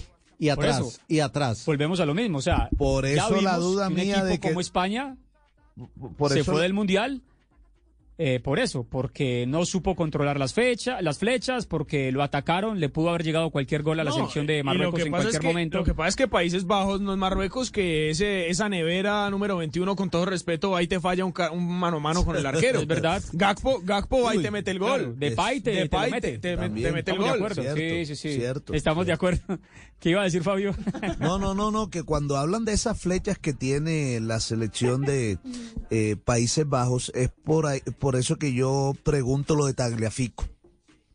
Que eso, ese enfrentamiento, ese mano a mano, eh, con Gapco, por ejemplo, que es el que de pronto se puede tirar un poquito sobre ese costado, eh, ¿cómo va a ser? Si, si ahí Scaloni prefiere tener a, a, a un jugador como, como, Acuña es como muy Acuña lento, o. Tagliafico. Uh. Sí, por eso, por eso. Mi duda está por ahí, porque por el otro costado va a jugar Molina. Y Nahuel Lo que Molina pasa va a ser... lateral- una cosa. A mí me parece más rápido Acuña, para que vean. No, a mí no. A mí me parece más veloz Acuña. Más desequilibrante Acuña No, que Tagliafico. uy, no. El problema de Argentina. Más marcador de punta, más posicional Tagliafico. El, el problema de Argentina es cómo romperle el bloque a Países Bajos Sí. y cómo evitar que Países Bajos cuando te quite la pelota no te ganen velocidad y efectividad. Porque es que lo que dice Fabio es muy cierto. Ahora, lo de Gakpo es lo y lo de dice- Defay ojo es, fundamental. Camilo. Porque si eh, Argentina se va con el bloque hacia adelante, camina hacia adelante, le reduce espacios y le recorta eh, eh, eh, el largo del campo a la selección de Países Bajos, va a regalar 50 metros. Sí. Y los centrales de Argentina no es que sean los más veloces del campeonato. Otamendi es una tortuga. Son muy fuertes, pero no son el rápidos. Cuti Y, y, el- y los centrales son de Países centrales para Bajos tener cerca al portero, y los pero para de- retroceder en velocidad y- no creo. Y los centrales de Países Bajos te Bueno, pero no, no, no digan, no, larga, di- no- limpiecita. no- no digan todo, guarden programa para mañana, que mañana nos toca hablar del mismo partido, porque el partido es el viernes. No, el viernes tenemos Sí. dos partidos. Mañana No, hablamos del otro. mañana hablamos de otro rato. Volvemos y discutimos. Bueno, lo, lo, No. cier- lo cierto es que, mire. Mañana, ya mañana vuelven otra vez con el tema de Cristiano No, no, no, Ronaldo y la rebeldía de Cristiano ver, y otra vez. Mañana, No, no, no, no, hombre, Fabio, esas son especulaciones de la prensa del mundo. El señor productor Diego Torres me está diciendo que mañana vamos a tener las conferencias, vamos a tener un panorama un poco más despejado sobre los partidos que tendremos el próximo viernes. Vamos a ver cómo termina siendo el desenlace de la historia de Cristiano Ronaldo. Mañana vamos a tener tema, Fabio. No se preocupe por los temas, que ahí tenemos al gran Diego Torres que Y nos mañana, cuadra todo eso. y mañana espero tener buenas noticias. ¿Sobre? Sobre que conocí a mi ídolo. Esperemos. Ah, bueno. Ah, es que mañana va para la playa. El hombre mañana va a ir a ver a Cristiano Ronaldo. y- oiga, y, qué hay de la vida del crack de Altumama? No, y que... Ah, no, eso es el 11 de... Ah, ese es el 11, todavía el falta. 11, Todavía el 11, no es, Fabio. Fabio. Ah, Fabio, pero. Eso pero es sabe el que 11. eso, eso no tiene pinta. es el 11. Eso no tiene pinta de ser tan exclusivo, ¿sabe? Él no reconoce, él no reconoce y no, acepta las cosas Fabio, como son. Fabio, te voy a dar un Me dato. va a tocar traer al profesor Pelufo. me así después me digan que es que yo utilizo los números, pero me contaron de buena fuente en la FIFA que son 80 aceptados y otros 80 en lista de espera. O Yo ya estoy aceptado, el hombre está entre los afortunadamente, ¿no? 80 aceptados y nuestro amigo Mauricio Molano está en los 80 de espera. Pero no entiendo, ¿van a jugar 80 versus Revisan, 80? No sé revisan los qué. antecedentes. No sé por qué aceptaron 80, pero bueno, ese tema no Nos es tan salimos del tema. Sí, nos salimos del Bueno, ¿y tema. qué pasó hoy por el campamento de Brasil, que es la gran favorita al título, no? Brasil no, goza de buena salud, es que- tranquilidad eh, absoluta. Es que no cuando, tiene problema Brasil. Cuando usted tiene la casa organizada, afuera los vecinos no dicen nada. El problema es cuando usted deja algo por ahí. Pero bueno, como eso son especulaciones, entonces la gente sale a especular afuera y a decir cosas del vecino. Mire que en Brasil, como es tan buena la salud, no hay un chisme, nadie se revela, nadie pelea, nadie se queda entrenando Sí. con los que no son. Pero, ahí, Fabio, ahí sí, ahí sí funciona a la Jota, perfección. Jota, eso es raro. Cuando porque la- Brasil siempre estando bien, siempre, siempre hay un chisme o rumor alrededor es verdad, de es Neymar. verdad, es verdad. siempre se habla de Neymar. Y eso puede, cu- cuando estaban con el récord de los 40 partidos, cuando no habían Hoy se ha revelado el tema de la nariz con Casemiro, ¿no? Sí. sí, sí. Hoy se ha revelado eso. Entonces, entonces no vamos a decir que no, porque hay pero- polémica. Pero Brasil va, Brasil va derechito y cuando las cosas van derecho no se tuercen, como dicen por ahí. No, pero Brasil no tiene problema, Fabio. Es el favorito de Fabio. Fabio ya lo tiene como campeón del mundo, ¿no, Fabio? Claro, vamos por el Exa. Campeón del mundo. Exa. Y, y por el mismo lado Francia. No tiene problemas. No, no, no, de no. buena No, salud. no señor, Eh, yo Eh, voy con Inglaterra. Ah, usted va con Inglaterra. ¿Verdad que, que Fabio ha eliminado a la selección de, de Francia? Sí, señor, para Vea, mí la final, hablaba- la final es Inglaterra-Brasil. Espere que hablábamos del episodio de Casemiro y Neymar. ¿Cómo es el asunto? ¿Cómo No, es la historia? todo- entonces, los medios en Brasil vieron que Casemiro le estaba tocando la nariz a Neymar. Sí. Sí, Especularon bastante, Que le crearon, estaba sacando... crearon Sí, sí, polémica. sí. hasta que se estaba Hombre, drogando, ya. dijeron. Sí, básicamente es, es una sustancia para, para, para facilitar la respiración. Es Normal. básicamente a- alguna sustancia que contiene eucalipto. o- Sale, o sales amoníacas, sales de amoníaco que se permiten. Ah, sí, Para la respiración. Eh, no tiene problema, Pero no entonces, tiene problema. Hay polémica también. Siempre hay polémica. Sí, pero bueno, ya han salido a aclarar un poco el tema. El hecho es que, a pesar de que ya muchas delegaciones han partido, todavía tenemos en Qatar, profesor Osorio, usted que camina No, las calles mire. permanentemente, aroma y, y, eh, ambiente de campeonato no, claro, mundial. no, y sabe que hay una cosa y, y es muy interesante y es la clasificación. Fabio, hoy, hoy llovió. Eh, hoy Nos llovió, cayeron unas goticas. Llovió y nos tocó tormenta de arena. Sí, sí, sí, llegando, hoy llovió. Llegando ahí al Qué estadio. novedad, ¿ah? Qué novedad, qué espectáculo. Pero, pero no, pero sabe que hay dos temas rápidos. Mire, uno es la clasificación de Marruecos. Marruecos hace parte de la Liga Árabe sí. y es el primer mundial en el mundo árabe. Sí. Están enloquecidos los árabes con o Marruecos sea, y eso se refleja en se las volca hacia Marruecos. hacia Marruecos. Y están, están con la ilusión de ver por primera vez a un país árabe, que sería primera vez también para un país igualmente africano, en una semifinal de un mundial. Y están enfilando baterías hacia allá. El- en los centros comerciales, las pantallas tienen la bandera de Marruecos. Sí, sí, Las una locura, es una locura. Eso es lo primero.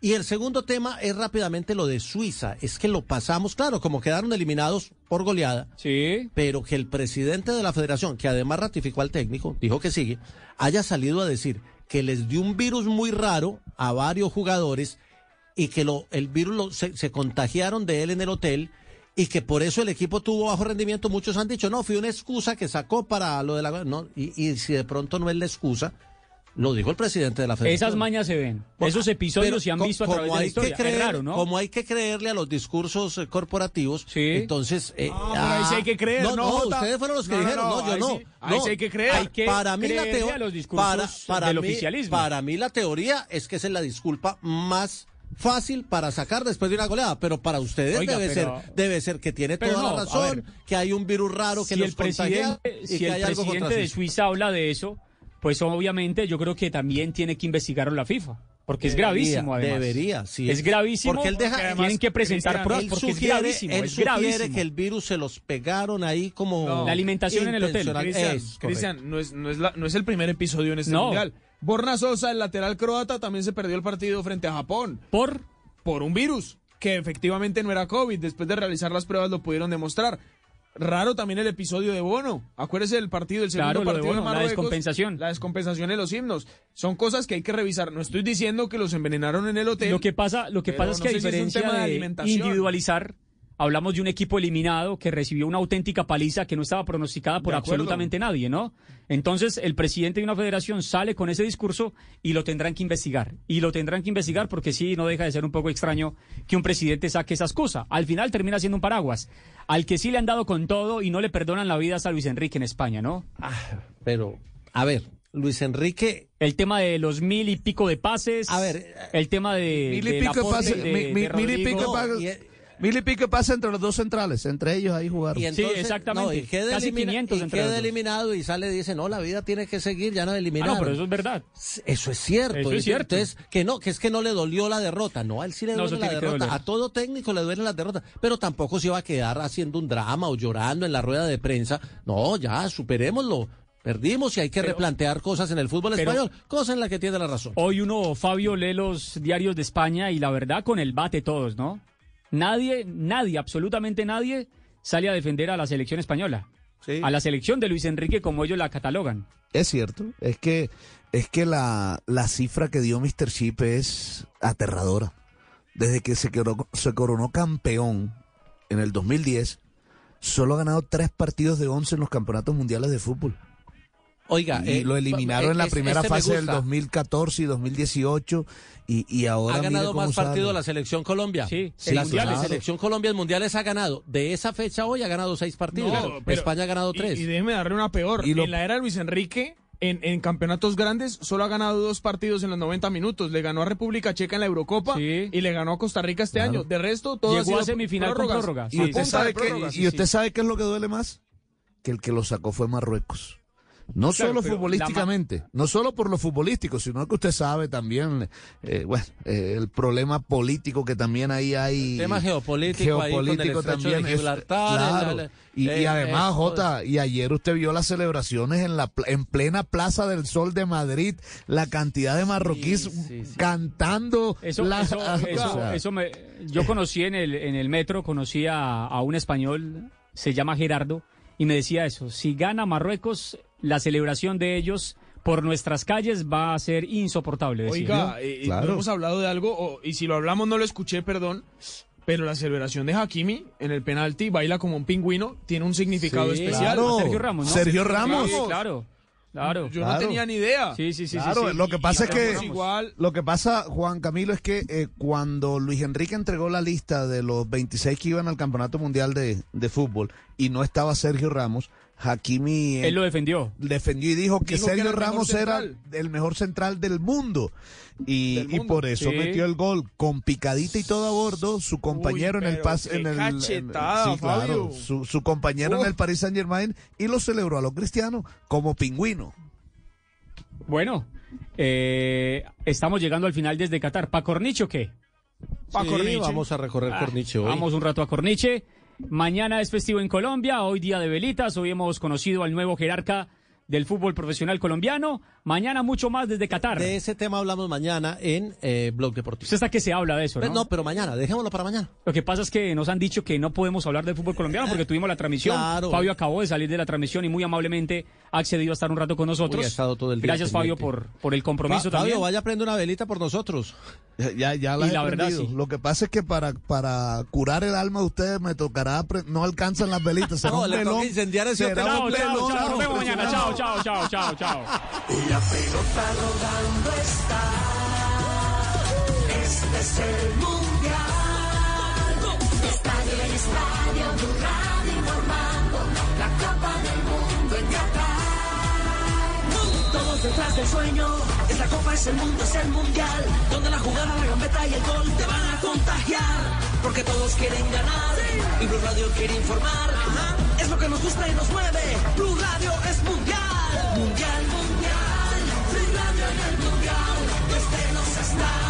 pasión informará. Mundial, mundial. Blue Radio en el mundial. Nadie nos para, la alegría ganará. Mundial, mundial. Blue Radio en el mundial. A cualquier lugar. Desde Qatar. Mundial, mundial. Blue Radio en el mundial. Con grito de gol vamos a celebrar. Mundial, mundial.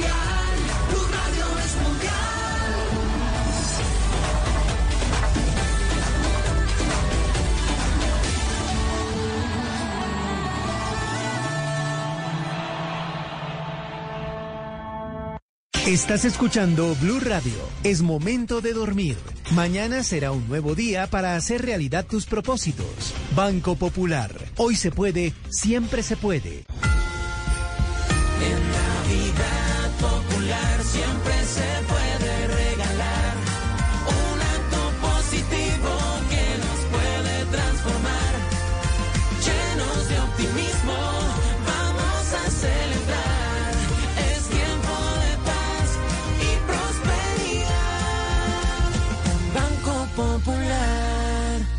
Feliz Navidad. Imagina un año donde comienza un nuevo sueño mundialista. Vive la eliminatoria con el Gol Caracol, donde le demos la vuelta al mundo con las series grandes del ciclismo junto a Caracol Sports y donde las superpoderosas demuestren de que están hechas en el Mundial Femenino 2023. En el 2023 lo que imagina se ve en Caracol. Tú nos ves, Caracol TV. ¿Te sientes solo aún estando con tus amigos? ¿Te tomas fotografías sonriendo pero estás triste? ¿Estás preocupado pero finges estar bien? En Porque Quiero Estar Bien te acompañamos. Comunícate con nuestros psicólogos de forma gratuita y confidencial. Las 24 horas, 7 días de la semana. Llamando o escribiendo al 333-033-3588 o a través del chat en porquequieroestarbien.com. Porque tu salud mental es lo más importante. Porque quiero estar bien. Un programa de la Fundación Santo Domingo con el apoyo de Fundación Santa Fe de Bogotá. Apoya Blue Radio. Beans, beans, beans. Dos galletas que se atraen. Con rica crema en la mitad. Galleta y crema, yo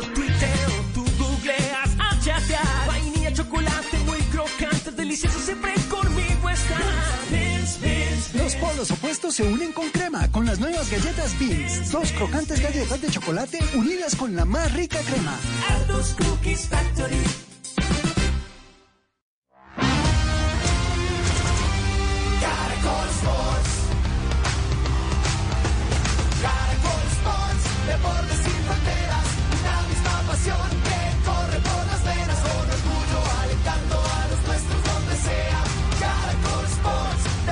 Sin fronteras. Caracol Sports. Tenemos la misma pasión. Participa en el Gran Fondo de Ciclismo Matamoros. Rodemos por los hombres y mujeres de las fuerzas militares y de policía heridos y con discapacidad que se sacrificaron por nosotros. Puedes demostrarles en cada kilómetro tu apoyo. Inscríbete en granfondomatamoros.org. Domingo 19 de febrero, Mosquera, Cundinamarca. Matamoros, cada pedalazo cuenta. La pasión mundial se vive con el Gol Caracol. Seguimos a las mejores selecciones del mundo con un equipo periodístico de primera desde todas las sedes. El camino de la Copa Mundial de la FIFA está aquí. Caracol, canal autorizado de la Copa Mundial de la FIFA. Todo sobre la Copa Mundial de la FIFA en golcaracol.com. Estás escuchando Blue Radio. Es momento de dormir. Mañana será un nuevo día para hacer realidad tus propósitos. Banco Popular. Hoy se puede, siempre se puede. Alístate porque ahora sí te vas para el concierto de tu banda favorita, porque podrás ganar un dinero extra con el ahorro ganador cuenta de nómina del Popular. Participa en sorteos y gana premios en efectivo por abrir o tener una cuenta de nómina y mantener un saldo promedio mensual de 350 mil pesos. Por cada 50 mil pesos que incrementes en tu saldo, recibirás una oportunidad adicional de ganar. ¿Qué estás esperando? Conoce más en www.bancopopular.com.co. Autoriza con juegos. Vigilado por la Superintendencia Financiera de Colombia. Aplican términos y condiciones. Esta es Blue Radio. En Bogotá, 89.9 FM. En Medellín, 97.9 FM. En Cali, 91.5 FM. En Barranquilla, 100.1 FM. En Bucaramanga, 960 AM. En Pereira y el norte del Valle, 89.2 FM. En Tunja, 103.1 FM. En Villavicencio, 96.3 FM. En Armenia, 89.2 FM. En norte de Santander, 97.7 FM. En Neiva, 103.1 FM. Y en Córdoba, 96.0 FM. También en bluradio.com. En Facebook, Blue Radio Colombia. A través de Twitter en arroba Blue Radio Co. Y en la señal de TDT.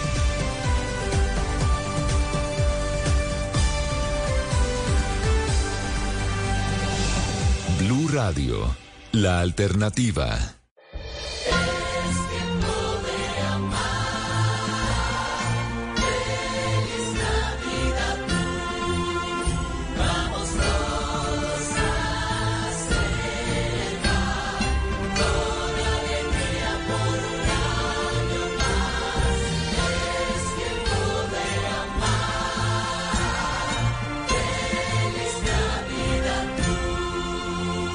Radio, la alternativa. En las noches la única que no se cansa es la lengua. Por eso, de lunes a jueves a las 10 de la noche empieza Bla Bla Blue con invitados de lujo. Yo soy Italiana Vargas. Yo soy Camilo Sánchez. Los saluda Sara Corrales. Los saluda Tatán Mejía, piloto de freestyle motocross y generador de contenido. Vaya, vaya, vaya, vaya, cole, vaya, vaya. Te saluda el cole, vaya, cole, el hincha fiel de mi selección Colombia. Bla, bla, bla, blue, vaya, cole. Con buena música, con historias que merecen ser contadas, con expertos en esos temas que desde nuestra casa tanto nos inquietan y con las llamadas de los oyentes que quieran hacer parte de este espacio de conversaciones para gente despierta. Bla bla blue. De 10 de la noche a 1 de la mañana. Bla bla blue. Porque ahora te escuchamos en la radio.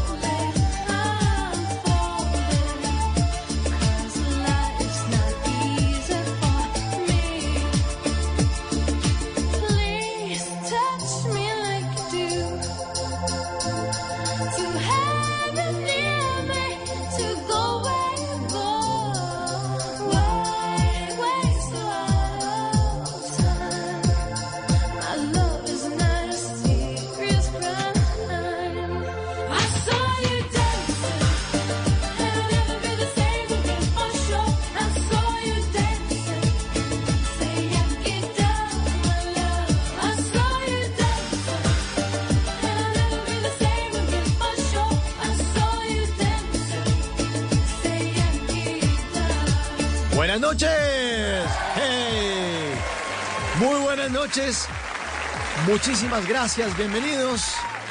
Bienvenidas a Bla Bla Blue. Recuerden que estamos en la primera hora de nuestro programa, pues cediendo ese espacio para el resumen de lo que ocurre en el Mundial. Bueno, que hoy fue fecha de descanso, hoy y mañana, pero estaremos siempre pendientes de lo que ocurre porque hay muchas cosas que también ocurren fuera de la cancha, no solo en los partidos, sino en las preparatorias, sobre todo para estos cuartos de final, el Mundial más apretado y cada vez más y más emocionante. Felicitaciones al campeón nacional del fútbol, profesional colombiano.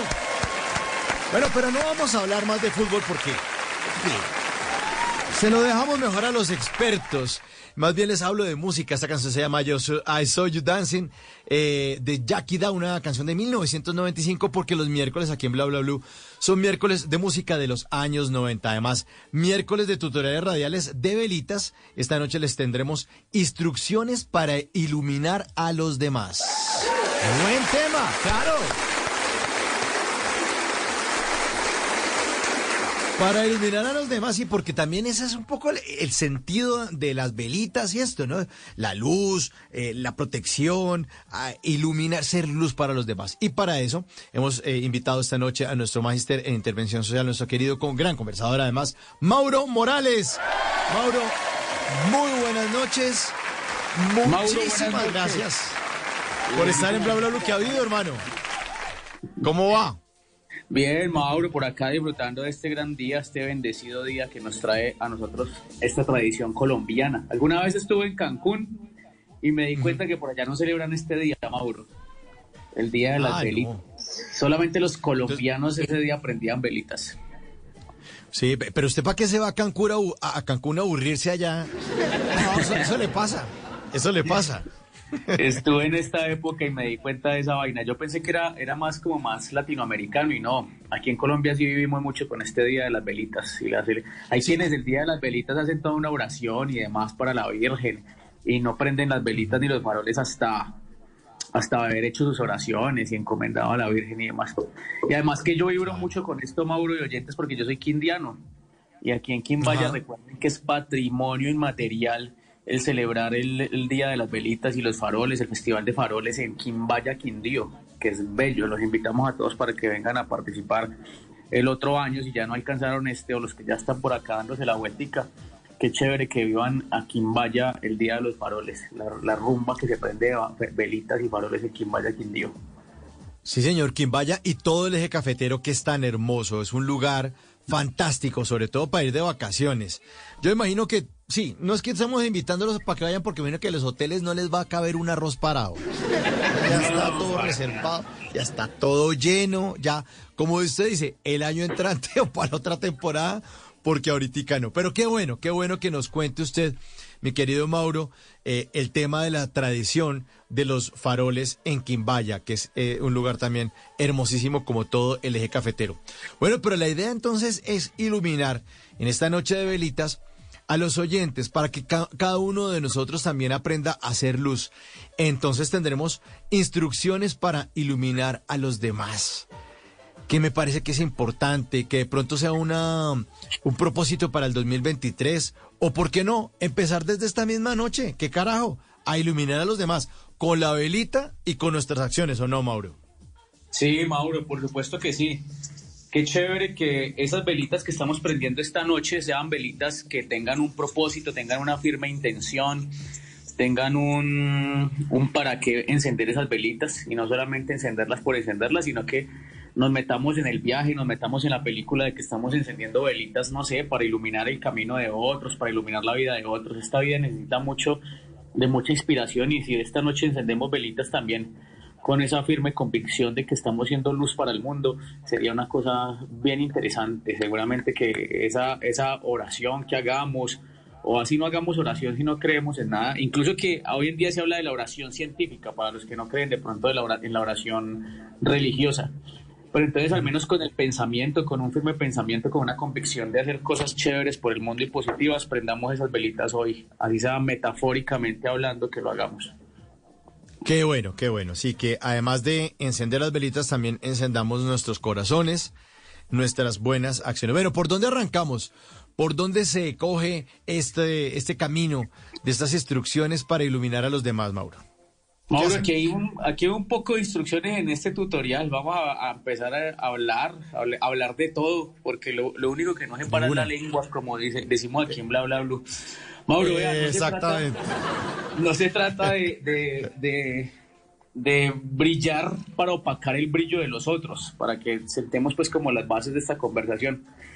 Que no brillemos para opacar el brillo de los otros, y que no se trata de brillar con la fama o brillar con, con el falso ego, el falso orgullo, la vanagloria y todo este tipo de cosas, sino que lo que vamos a conversar se trata es de ser guía, orientar a otras personas, eh, escuchar a otras personas, iluminar el camino de otras personas.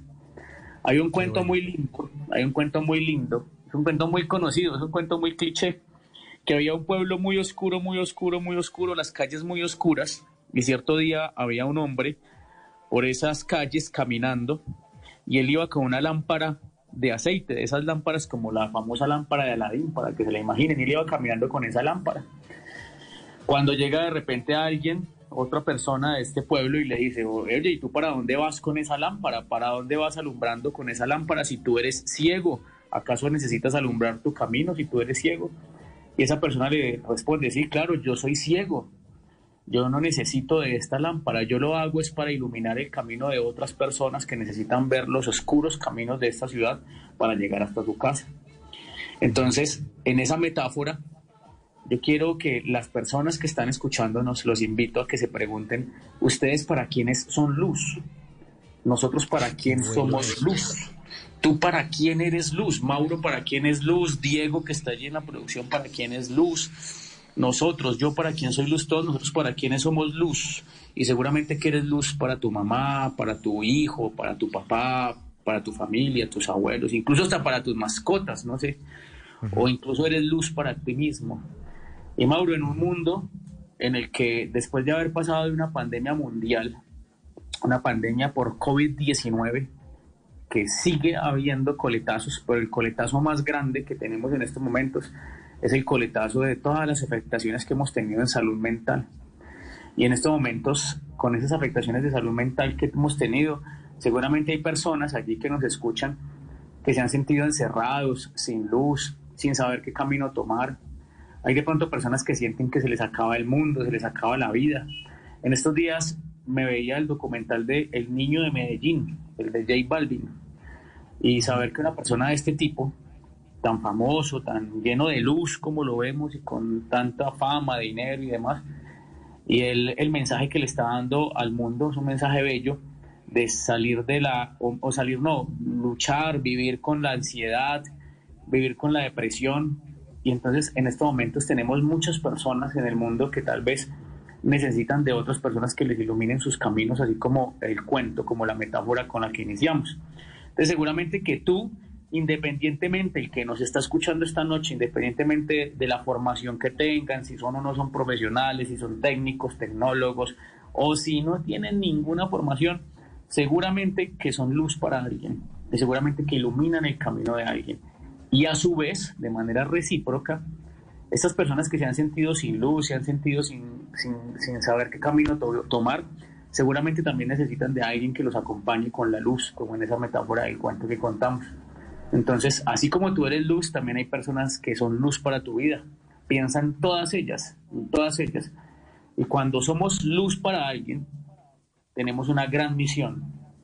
Y ahí es donde este tutorial radial nos va a ayudar a anclarnos, a reforzarnos en esa gran misión que tenemos de ser luz, Mauro. Mauro, ya tiene la respuesta. ¿Usted para quién es luz, Mauro? Eh, pues me imagino que para mi esposa, que es con la que más comparto mi vida, más horas de mi vida, seguramente para ella la, la intento iluminar eh, con, con cosas que ella necesite, en, en, en aspectos de su vida donde ella vea como un poco de oscuridad, donde yo vea que ella seguramente también tiene un poco de oscuridad, pues ofrecerle la luz mía con mis acciones o con, con, con mi ayuda, con el cariño, con el apoyo, con el amor, porque creo que eso podría iluminar un poco su, su, su oscuridad o su. Claro, Mauro. Claro, Mauro, todos tenemos ese alguien. Y ahí es donde tenemos la responsabilidad en esta metáfora de la luz como el brillo que, que ilumina el camino de las otras personas para llegar hasta sus casas o hasta sus puntos donde quieren llegar en ese pueblo oscuro, como usábamos en la metáfora. Pues aquí la metáfora de luz es de inspirar a otros. Hay otros que siguen nuestros pasos, hay otros que confían en nosotros. Cuando tenemos un cargo de liderazgo, somos fuente de motivación para esas personas. Entonces, esta luz, también como metáfora, significan tus talentos, tus habilidades especiales, tus cualidades. Todos tenemos talentos, todos tenemos cualidades especiales, todos tenemos eh, algún don que dar, algo como ponerlo al servicio del mundo. Y quiero traer para este tutorial radial, Mauro, una frase que me encanta de Walt Disney. Walt Disney dijo lo siguiente, dice, aquel día dejé de ser un reflejo de mis escasos triunfos pasados y empecé a ser mi propia tenue luz de este presente. Y aquí viene lo más bacano, escúchenlo pues. Aprendí que de nada sirve ser luz si no vas a iluminar el camino de los demás. Me encanta, me encanta esta frase. De nada sirve ser luz si no vas a iluminar el camino de los demás. Camino de los demás, buenísimo. Muy buena frase. Bueno, y además dicho por una persona que terminó iluminando el camino de miles de personas. Además. ¿Cuántas vidas, cuántos, cuántos proyectos de vida, cuántos sueños no ha iluminado Walt Disney con, y que sigue, que después de, de, claro. de con nosotros su, su legado sigue? Entonces, con este, con este llamado a ser luz para los demás, porque de nada nos sirve ser luz si no iluminamos el camino de los demás. En este pr- primer tutorial radial, en este tutorial radial, el primero, digamos que una primera clave o instrucción que tengamos para ese tutorial es que seamos amantes de las buenas obras, de dar amor de manera abundante. Las buenas obras siempre van a ser clave para nosotros iluminar el camino de otras personas. No se necesita pues de hacer parte, no sé, de grandes colectivos de voluntariados ni nada de ese tipo de asuntos, sino simplemente hacer buenas obras.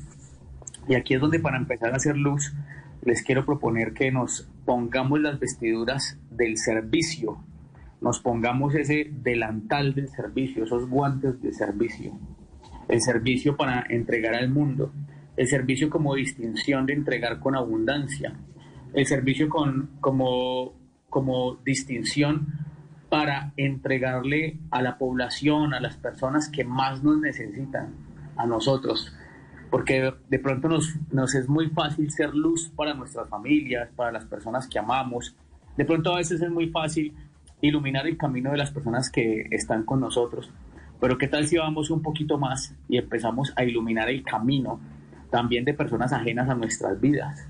Por ejemplo, a la población vulnerable, ya lo decía, y en población vulnerable cabe todo ese grupo de personas que hoy necesitan de nuestra mano, que hoy necesitan de nuestro amor, que necesitan de eso que tenemos y nos sobra de manera abundante, así sea plata, así sea comida, alimento, así sea aprendizajes, lo que sea que nos sobre de manera abundante. No necesariamente tiene que ser plata ni bienes materiales, sino que entreguemos a los demás a partir del servicio y de esa manera empezamos a hacer luz para las demás personas.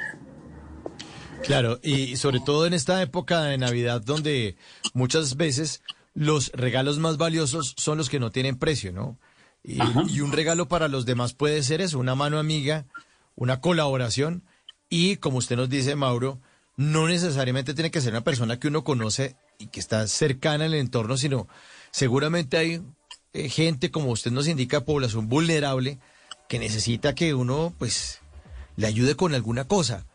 Eh, y, no y no solamente ayudar con plata o ayudar con un regalo navideño porque el regalo pues se termina desgastando. Hay regalos que uno puede darles a los demás que les quedan para siempre no hay cosas que uno, uno dice no, que esto le quedó esto no se les gasta esto nunca se le va a gastar porque esto le quedó en el corazón Sí, Mauro, hoy escuchaba yo a alguien, a alguien que es un, un productor de cine muy bueno acá en el departamento del Quindío, y él hablaba de la importancia de impactar la vida de los niños, por ejemplo. Él es el duro dando, impartiendo talleres de cine con niños de los barrios vulnerables.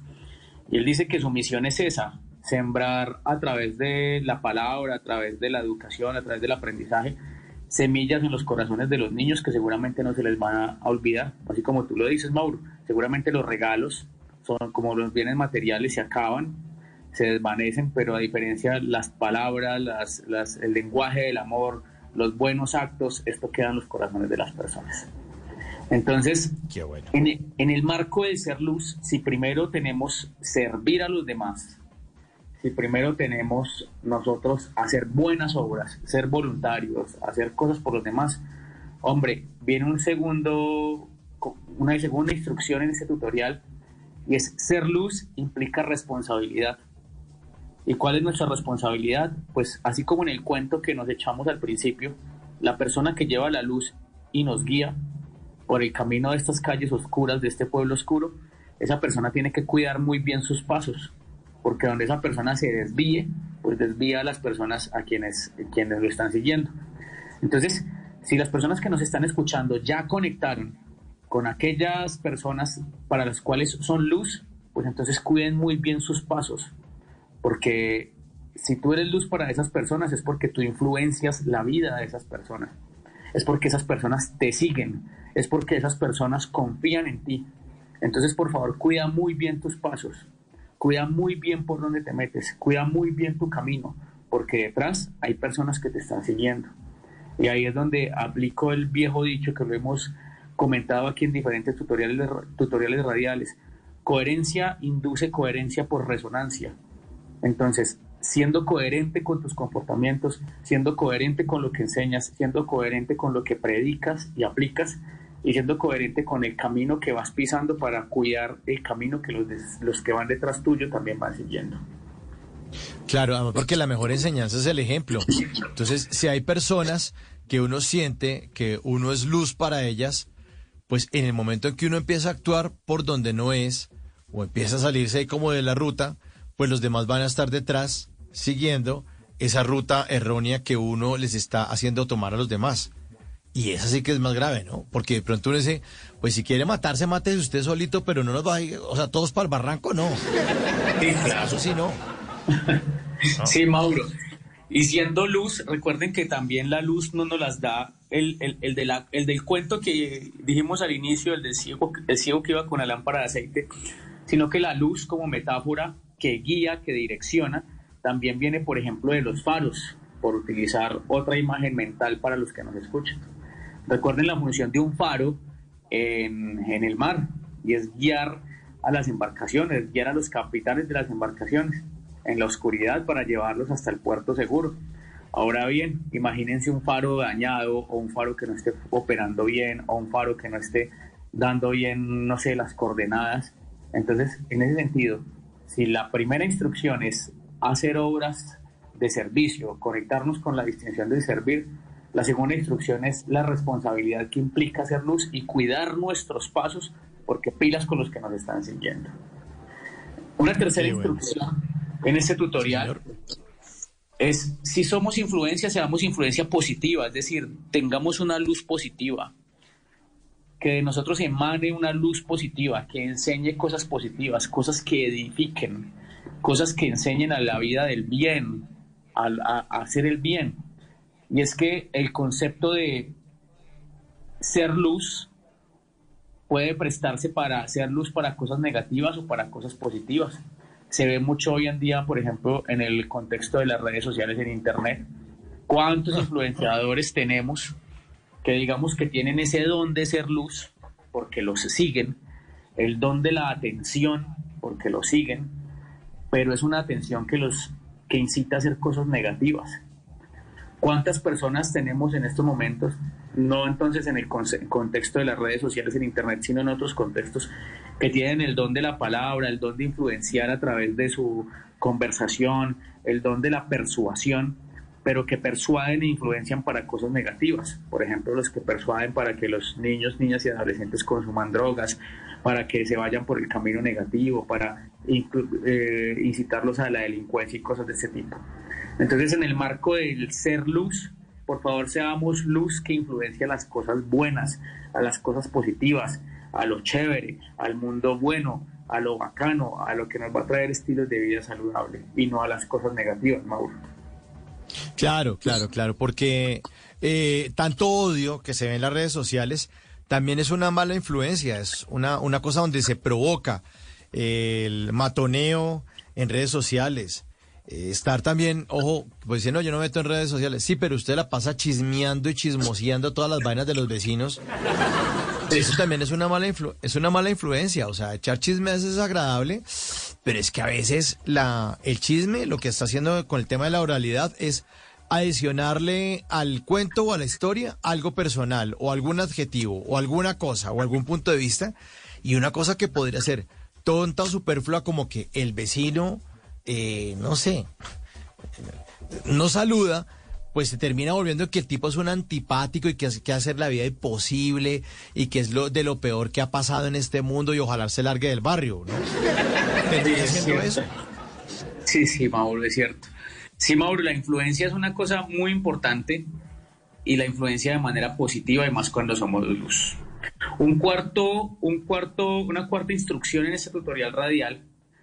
Hay personas que se estarán preguntando, bueno, entonces para yo ser luz e iluminar los el camino y los pasos de los demás, cómo ser luz para los demás, entonces tengo que hablar bonito, tengo que ser influenciador, tengo que servir y demás. No, mire, este cuarto punto reta los otros tres. Y miren, les hablaba ahorita de toda la pandemia de salud mental que está sucediendo en el mundo. Y si quieren ser luz para los demás, simplemente si no saben hablar, si ustedes de pronto les da mm, pena exponerse al público, ser, eh, si de pronto tienen unas limitadas habilidades sociales, hay una distinción muy bacana, una habilidad muy bacana que deberíamos entrenar todos los seres humanos. Y es el talento para escuchar, aprender a escuchar, escuchar sin juzgar, escuchar de manera plena, escuchar de manera generosa, escuchar de manera generativa, escuchar a las demás personas frente a lo que tengan por contar. ¿Cuántas personas hoy, en estos momentos, a esta hora exactamente, requieren simplemente de unos oídos que escuchen? Simplemente de unos oídos que escuchen. El Hospital Mental de Finlandia, aquí que es el Hospital Mental del Departamento del Quindío, cuyo gerente que es el doctor John Carlos Buitrago, que es un gran científico en los temas de la salud mental, el único eslogan y lo único que propone él en el Hospital Mental de Finlandia y para la salud del departamento del Char, por lo tanto el eslogan del Hospital Mental de Finlandia es escucha. ¿Y de dónde surge esto? No surge porque él simplemente por hacerle branding al, al Hospital Mental quiso ponerle escucha, no. Surge por muchas investigaciones, muchos eh, conceptos, mucha evidencia científica que propone que la escucha es uno de los primeros auxilios psicológicos más importantes que existen. Entonces ya metiéndonos un poquito en este aspecto de lo mental, de, de apoyar a las otras personas que de pronto se sienten sin luz, que de pronto no están encontrando la luz, que no encuentran el camino, que les guían sus pasos, simplemente a esas personitas escuchémoslas. Simplemente escuchar, Mauro, escuchemos. Qué bueno. en una escucha plena, en una escucha generosa. Muchas veces, eh, alguien le oí hace mucho tiempo que los colombianos muchas veces no eh, queremos hablar, dialogar o escuchar, sino esperar el turno para decir algo. Entonces saca uno de contexto, la persona le está hablando algo y uno en vez de retomar, uno lo único que está haciendo es esperando el turno para, para meter la cucharada, pero no está escuchando lo que están diciendo los demás, sino simplemente eh, opinando, eh, sentando un precedente o contando una cosa que le pasó.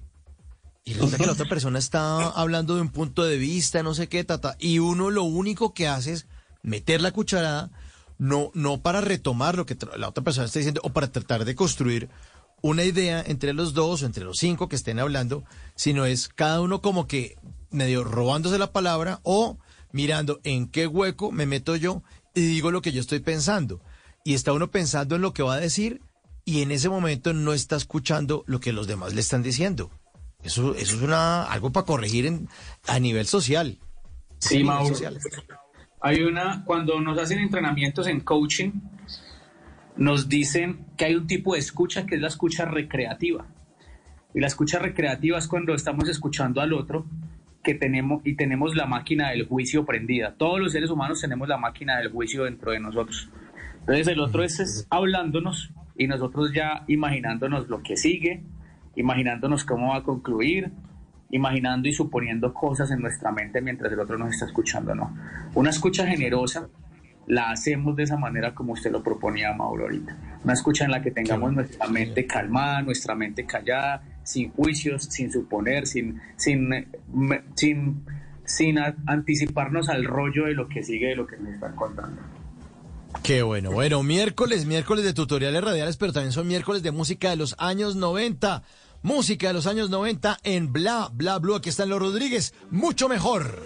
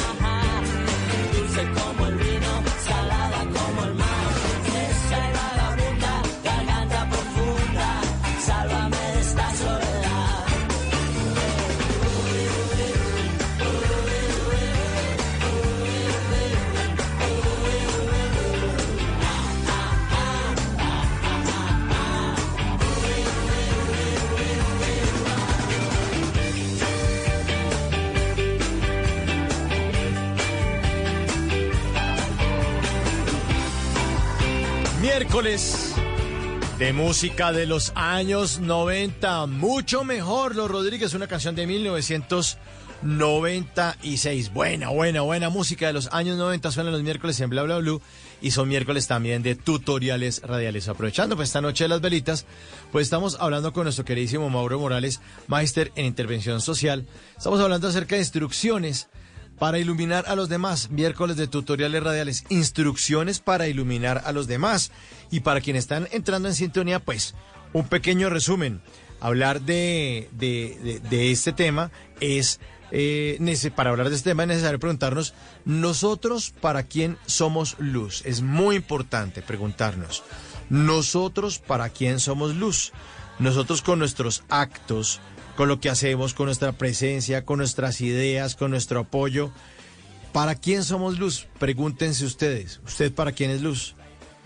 Y después de esto, piensa en servir a los demás. Ese es el primer punto del que nos habla Mauro Morales esta noche. Servir a los demás.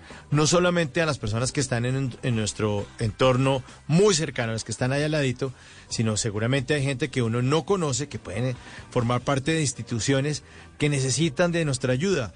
Gente vulnerable en la sociedad a quienes podemos también servir. Ese es el primer punto. El segundo es que ser luz implica responsabilidad. Hay que cuidar muy bien nuestros pasos. Precisamente por eso, porque si se pone uno a manejar esa lámpara eh, nocturna y uno a iluminar el camino de los demás, tiene que ser responsable porque los demás pueden ir detrás de usted o de ustedes. ¿Y qué puede pasar? Que si damos un mal paso, pues ellos derecho para el barranco se van con nosotros. El tercer punto, eh, si somos influencia para los demás, tenemos que ser influencia positiva. Estamos un poco hablando del odio, del chisme, eh, de ser la nube gris, el harto, el que tiene el material aburrido, el que de pronto desdibuja lo bonito que puede estar l- los demás viéndole la vida y llega uno como, como a influenciar mal, a dañar el ambiente.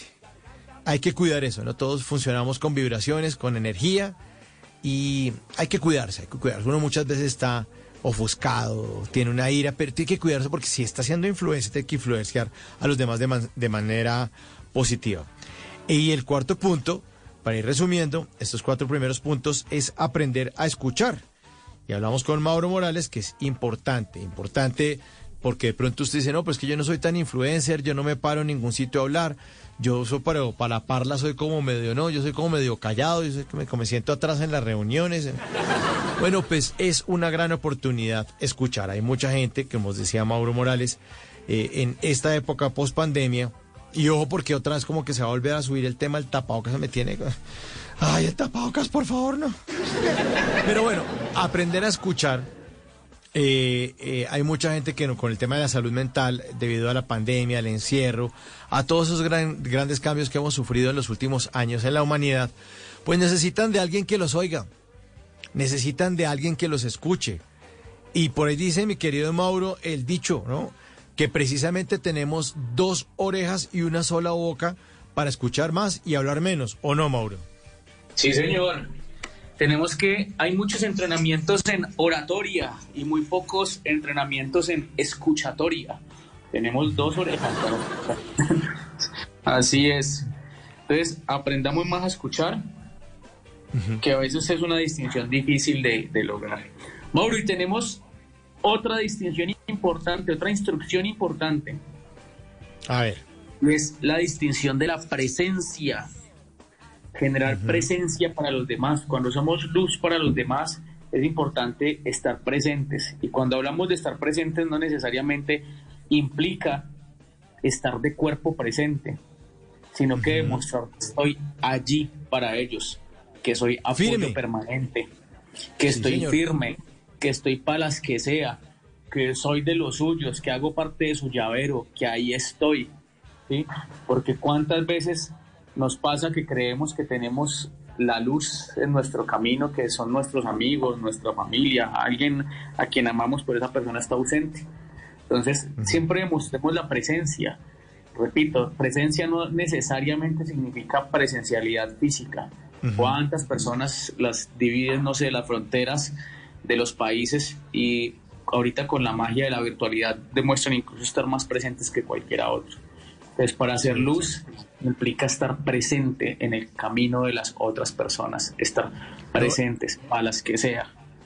Exacto, y además que eh, muchas veces uno tiene amigos o familiares con, lo que, con los que a veces no habla tanto, pero uno está presente. Hay gente que sabe que lo llama uno y uno está ahí listo. Para escucharlo, como estamos hablando de la aprender a escuchar, para apoyarlo, para jugar en el, en el mismo equipo. Uno también necesita gente que juegue en el equipo de uno, ¿no?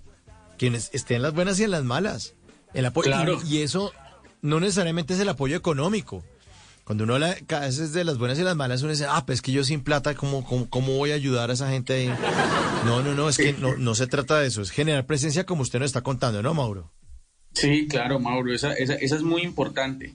Presencia plena, presencia empática, presencia afectiva, presencia generosa, presencia con escucha, presencia de calidad. Porque de nada sirve ser luz si no vamos a estar allí presentes para las personas que le iluminamos el camino. Oye, Mauro, y ¿sabe qué me, me, me hace acordar también? Qué pena que lo interrumpa ahí, pues para retomar el tema de la presencia. Sí, de los amigos, hay amigos que yo tengo por lo menos que no es que me esté escribiendo ni todos los días, ni todas las semanas, ni todos los meses con ellos, pero hay gente que yo le escribo al WhatsApp, oiga, me dice, ¿qué hubo? Cuéntelo, pero inmediatamente me responden. Y hay gente que hace mucho tiempo no veo. Hay gente que yo hace mucho tiempo no veo y responden de una. Y uno dice, oye, usted sabe que es bueno para tal cosa que me lo... No, pero ya le averiguo. ¿Se entiende? O sea, están ahí. Fresco, ya le googleo y le averiguo. No, pero tengo un primo que sabe hacer esa vaina. Espere, espere, de- de- de- deme, un, un minuto y ya le saco esa vaina. Y hay gente que uno tiene al lado de uno, con la que se ve todos los días, trabaja o estudia, o vive en el mismo edificio, o en el mismo, barrio, o en la misma casa, con la que tiene una distancia enorme, con la que no, no, no, pues no, no, no, no se siente presente. Ni uno con ellos, ni ellos con uno. Sí, Mauro, ya lo ha dicho usted. Hay personas que incluso están más cerca que uno, en la misma ciudad, en el mismo barrio, nanay, en el mismo edificio, no sé, y no pasa nada. Hoy No en día pasa. hay una palabra muy cliché y es estoy a un mensaje de ti, o al menos yo se la he escuchado a muchas personas, "Ah, estoy a un mensaje de ti. Ajá. Y literal, hay personas que están a un mensaje de WhatsApp de uno, independientemente de la parte del mundo en el que esté, uno les escribe y de una, ¿qué pasó? ¿Qué hay para hacer? ¿Cómo fue? ¿Qué está sucediendo? Entonces eso de la Sí, presencia exacto. es muy importante en el ser luz para los demás, Mauro. Qué bueno, qué bueno, qué bueno. Bueno, y cerramos con, con todo esto, es- todo esto que todo esto implicaría el vínculo comunicativo que tenemos con las personas. Si hay un modelo de comunicación, conocemos los modelos de comunicación asertiva, los modelos de comunicación empática, modelos de comunicación clara. Hay muchos modelos de comunicación, pero hay un modelo de comunicación que para hacer luz para los demás yo les quiero proponer y es la comunicación afectiva, no efectiva, sino afectiva. La comunicación en la que yo hago sentir al otro que hace parte de mi vida, que hace parte, que, yo, que es bienvenido a, a- conversar conmigo, que es bienvenido a, mi mundo, que es bienvenido a mi espacio. Muchas veces nos sentimos expulsados por las personas con solamente un saludo, con solamente una mirada. A diferencia la comunicación afectiva es aquella que permite que el otro o los otros se sientan integrados en el contexto de la comunicación.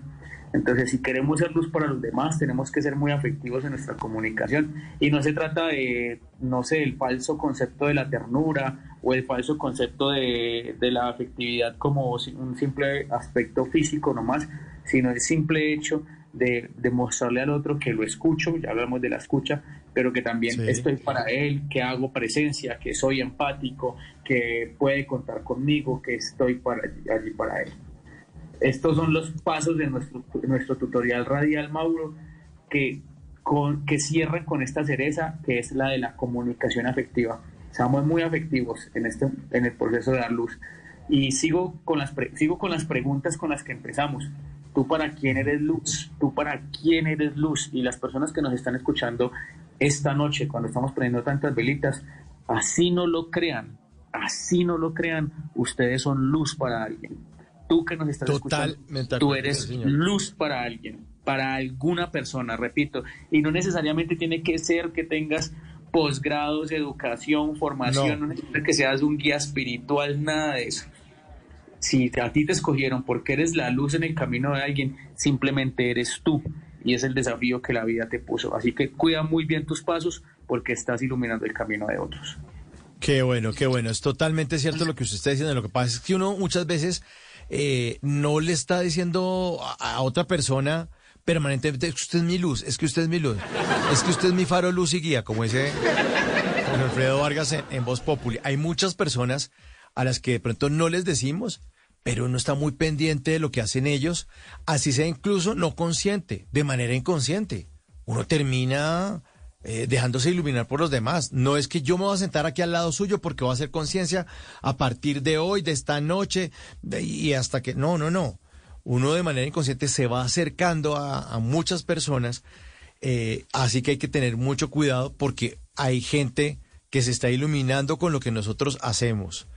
Y si no somos responsables, como nos re- recomendaba usted en el segundo punto, eh, a- si no cuidamos muy bien nuestros pasos, pues estamos siendo una influencia terrible en los demás y eso sí, por ese lado sí no es, ¿no, Mao? Sí, claro que sí, hay que ser, hay que ser cuidadosos con nuestros pasos y cómo guiamos a los demás. ¿Cómo los guiamos? Aquí- Así Sí, Aquí señor. me está llegando un mensaje de un oyente que nos manda al 316-692-5274 lo siguiente. Dice que las diferencias entre, hab- hab- hablando del tema, las diferencias entre alumbrar, deslumbrar o brillar, ¿no? Alumbrar es cuando permitimos que esa luz que llevamos dentro y que incluso recibimos de un ser más allá de nuestro conocimiento o gracias a nuestras creencias, salga y se emita con el propósito de iluminar el camino a uno mismo y a otros, ¿no? Deslumbrar, deslumbrar, que hay una definición de la RAE, dice, es producir gran impresión eh, con estudiado exceso de lujo o sea, es chicanear, pero que brillar eh, es muy parecida a la primera, alumbrar. Ambas tienen varios puntos coincidentes y a veces se puede confundir la una por la otra, pero eh, decir que uno se, tiene que ser un sol que brilla, eh, que ilumina a los demás y que además lo lleva a una vida un poco más espiritual y a tener una vida mucho más cariñosa. Ay, qué buen, qué buen mensaje de lo oyente. Excelente. Mandó un artículo que lo, estoy resumiéndolo, un artículo publicado por un coach eh, aquí en jornadasdecoaching.com. Entonces me mandó eso, eh, el link, y lo, lo abrí, pues no lo va a leer todo al aire, pero esa es la, la, la, la, la diferencia, ¿no? Entre alumbrar, deslumbrar o brillar. Sí, Mauro. Bueno, ahí está tres diferencias interesantes que el oyente, y muchísimas gracias por estar pendiente del programa, nos ponen en este espacio para hoy el Día de las Velitas mm, reflexionar e inspirarnos más en cómo ser luz para las demás personas. Bueno, mi querido Mauro, le queremos agradecer muchísimo su presencia en Bla Bla Blue. Le mandamos un gran abrazo y si no nos hablamos, feliz Navidad y feliz año. Bueno, para todos feliz año, feliz Navidad. Yo encantadísimo de seguir sirviendo e iluminando a las personas que nos escuchan en Bla Bla Blue. Encantadísimo yo estar en este programa. Un abrazo, Mauro, y un abrazo a Diego, un abrazo a todos los que nos acompañan. Y bueno, feliz día de las velitas. Bueno, y miércoles de tutoriales radiales y miércoles de música de los años 90. Una canción del 99.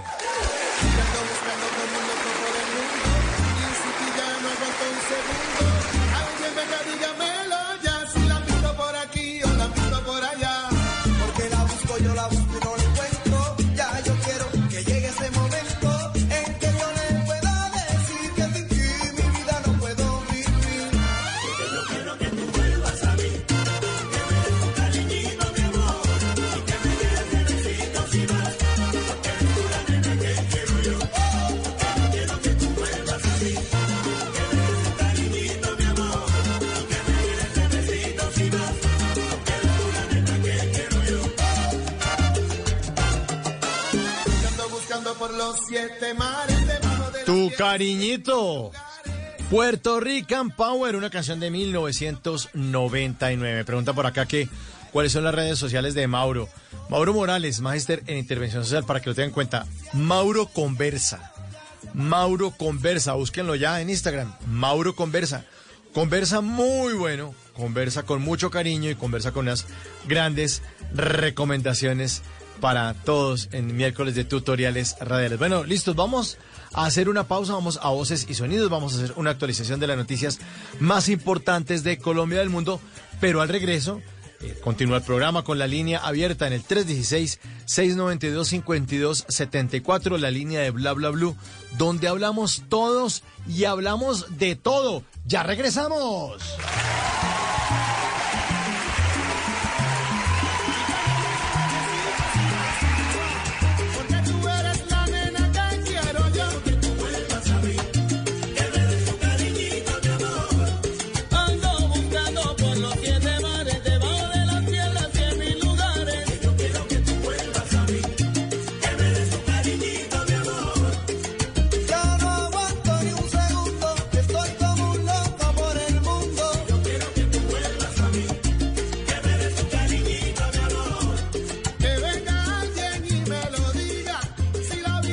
En las noches la única que no se cansa es la lengua. Por eso, de lunes a jueves a las 10 de la noche empieza Bla Bla Blue con invitados de lujo. Soy el profesor Salomón. Yo soy Fanny Lu. Los saluda José Gaviria. Los saluda Jessica Seviel. Los saluda Hugo Patillo, príncipe Marulanda y rey de Bla Bla Blue. Con buena música, con historias que merecen ser contadas, con expertos en esos temas que desde nuestra casa tanto nos inquietan y con las llamadas de los oyentes que quieran hacer parte de este espacio de conversaciones para gente despierta. Bla Bla Blue. De 10 de la noche a 1 de la mañana. Bla Bla Blue. Porque ahora te escuchamos en la radio.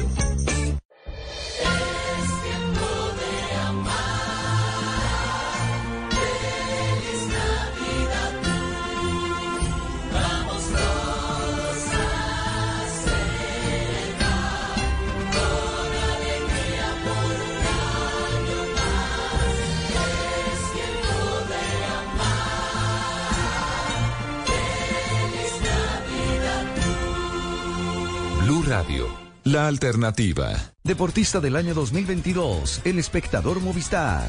El reconocimiento a nuestros deportistas por su gran legado. Asiste a la ceremonia de premiación el lunes 12 de diciembre, 8 de la mañana, en el Movistar Arena Bogotá. Entrada gratuita. Informes y boletería en www.elespectador.com. Si es humor, Tengo jingle. Jingle. Bueno, para promocionar la recolección de fondos. ¿Qué le pasa? Esto es una pirateada total. Esto es un ladrón. Esto es el jingle original, escrito por, por W, por Tibaquirá y por el doctor Gallego. Es una institución, es un himno de Navidad en Blue. Este también. De- déjeme oír de nuevo. Es tiempo de donar. Un viaje a Barú. Vamos todos a consignar. Altar sin plata y él lo va a gastar. Con su familia ya.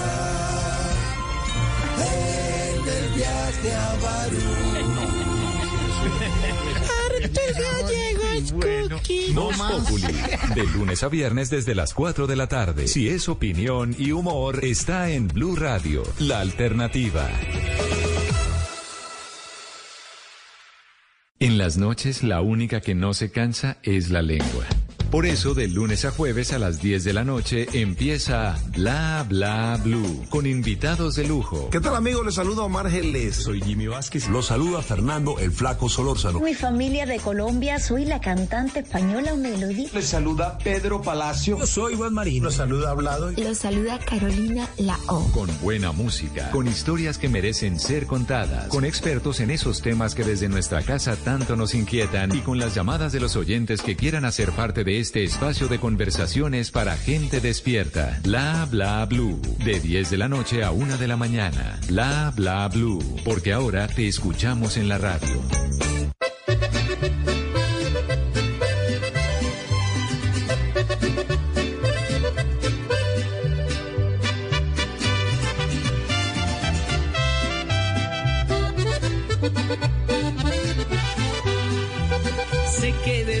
Deseas alejarte de mi vida. No te detengo ni te pido compasión.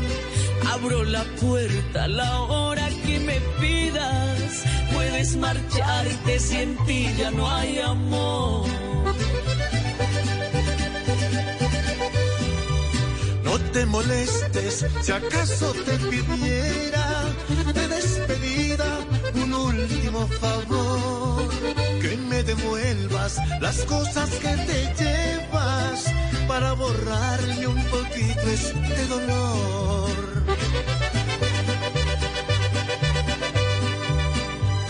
Devuélveme los besos que te daba, las noches tan hermosas del ayer. Y no me dejes cicatrices en el alma que me recuerden que algún día me enamoré. Así se canta, charrito. Eres la reina Denis, de verdad, de Dios que sí.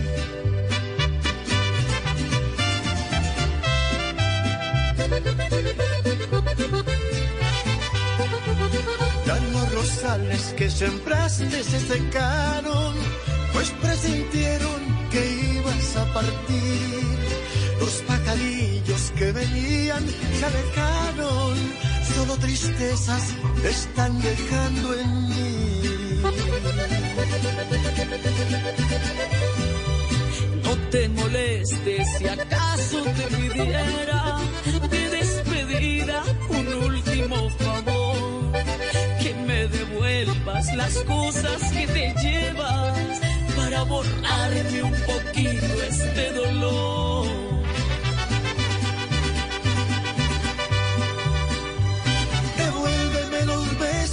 Que te daba, las noches tan hermosas del ayer. Y no me dejes cicatrices en el alma que me recuerden que algún día me enamoré.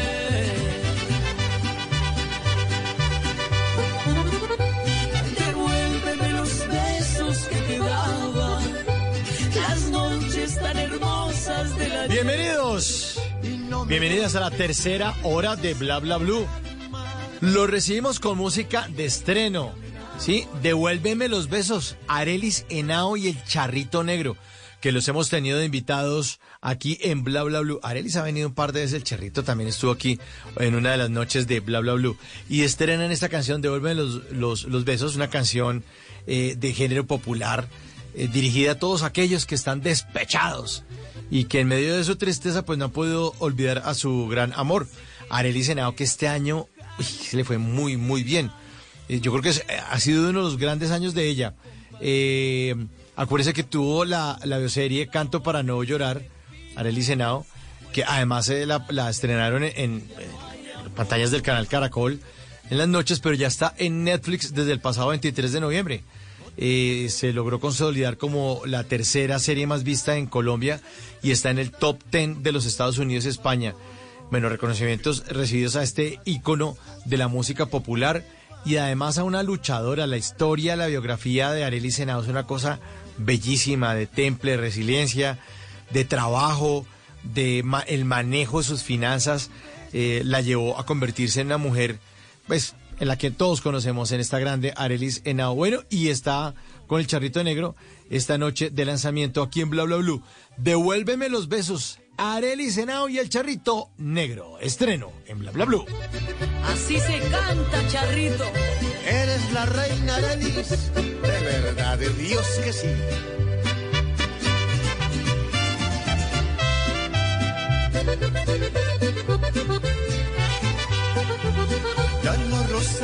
Que sembraste se secaron, pues presintieron que ibas a partir.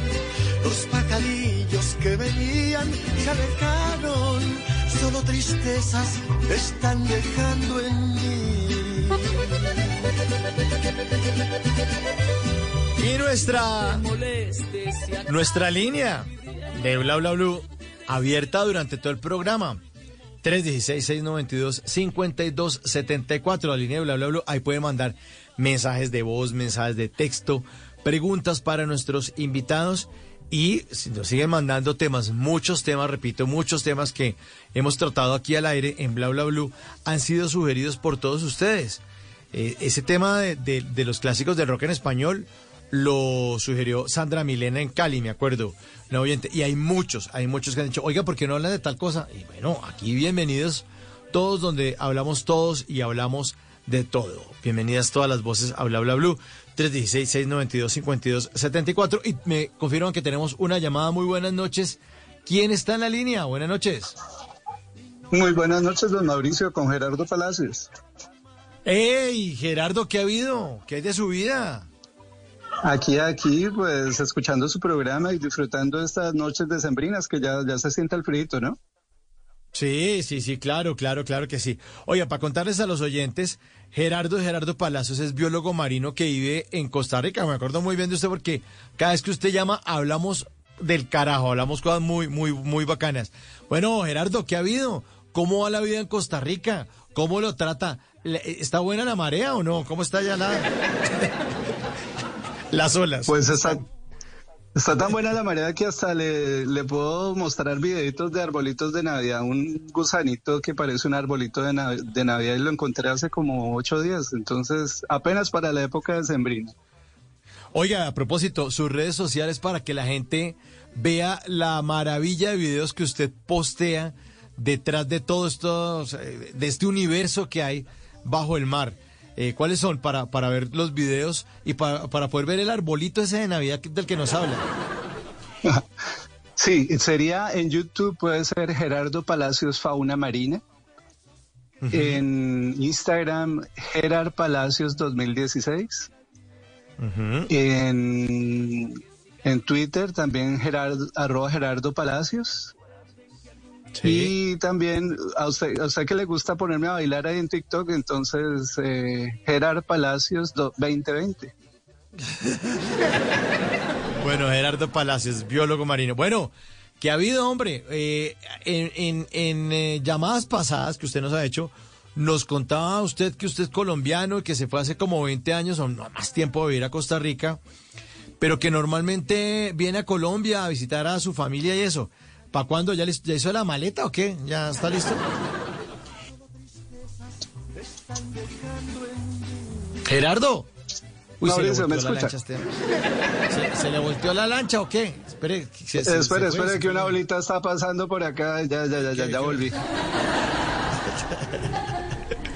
Oiga, Sí, sí, sí. Le, pregu- le preguntaba si, si va a venir a Colombia. Usted me decía que normalmente en vacaciones las usaba para visitar a su familia aquí en, nuestro país.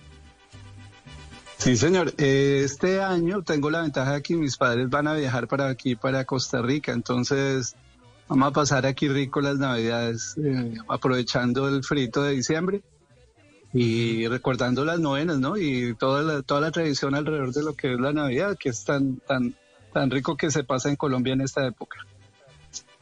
Oigan, pero, pero en Costa Rica se alcanza a sentir el, el frío del invierno en Estados Unidos. ¿Un poco? Bueno, son como las noches decembrinas son muy parecidas como en Bogotá. Ah, Me imagino que en otras ciudades también se siente que empieza a soplar un frío, un, un vientito frío que es típico de, la no- de las noches decembrinas. Y aunque yo vivo en una ciudad que el promedio de temperatura puede ser los 36 grados, de 25 a 36 grados, en estas noches también se siente el frío y se baja la temperatura, tanto no necesita uno con mucho aire acondicionado ya. En las noches, 6, 7 de la noche, ya empieza a soplar un frito, un viento frío sabroso, que, que no es el calor ahí asfixiante, pero sí, sí, pero sí se siente más o menos lo mismo que allá en diciembre. Bueno, ¿y cuál es, cuál es la, la ciudad aquí para googlearla y para verla aquí en internet? ¿Cómo se llama la ciudad donde está viviendo Gerardo? Liberia Guanacaste se llama. Liberia, Guanacaste. A ver. Aquí le. Ah, Rodedito. que- Queda aquí por sí. Cerca al rodeíto, sí, cerca al rodeíto, al aeropuerto internacional Daniel Uber, ah, por ahí, por ahí vivo yo. Uy, oiga, hay una, hay una, una laguna. Ah, pero esto es. Ah, no, esto es en Nicaragua. Aquí hay un lago. El lago de. Nicaragua. El lago de Nicaragua yo lo tengo aquí como a hora y media. Sí. Está cerca porque la frontera, mapa- la ciudad con Nicaragua. Ah, o sea, usted está al norte de Costa Rica, cerca a la frontera con Nicaragua. Eso es. Exactamente. Yo llego aquí a una hora, a una, eh, a una montañita que hay por aquí cerca y desde ahí alcanzo a ver el lago de Nicaragua. Se, se llama el lago, el lago, perdón. El lago se llama Cosibolca. ¿Cosibolca? Lago Cosibolca. Ay, sí. Me parece que. Ahí sí se me No, perdió porque el porque hay una serie de islas dentro del lago de Nicaragua y hay algunas Ah. unas islas que se llaman, por ejemplo, Ometepe. Hay Sí. otras islitis- islas, hay varias islas dentro del lago y sí tienen Sí. diferentes Mérida, nombres. aquí dice. Mérida, que aparece Por una. Isla ahí. Mancarrón. Isla Sí. Zapatera. Ajá. Sí. Oiga, pero ese, ese lago es grandísimo, ¿saben? Es un mar. Eso no es ningún lago. Es impresionantemente grande. Ahí se han volcado lanchitas. Si uno no coge bien el, el oleaje, eh, sí es un, un laguito, tiene sus buenas olas. Es, es un lago grande, claro. Claro, claro. Ah, bueno, entonces usted vive en ese sector y se sienten las, la, en Liberia, eh, se siente el frío de, de, de diciembre, las, las brisas decembrinas. Pero la temperatura Liberia entonces es caliente, porque usted dice, mire, aquí está pareciendo que están a 25 grados ahorita. Güey, madre, Sí, ¿eso es con pero- o no? Sí, pero ya para normal, por ahí en marzo, abril, las tendríamos fácil a 32 grados. Uy, hermano, así se derriten las paletas muy rápido.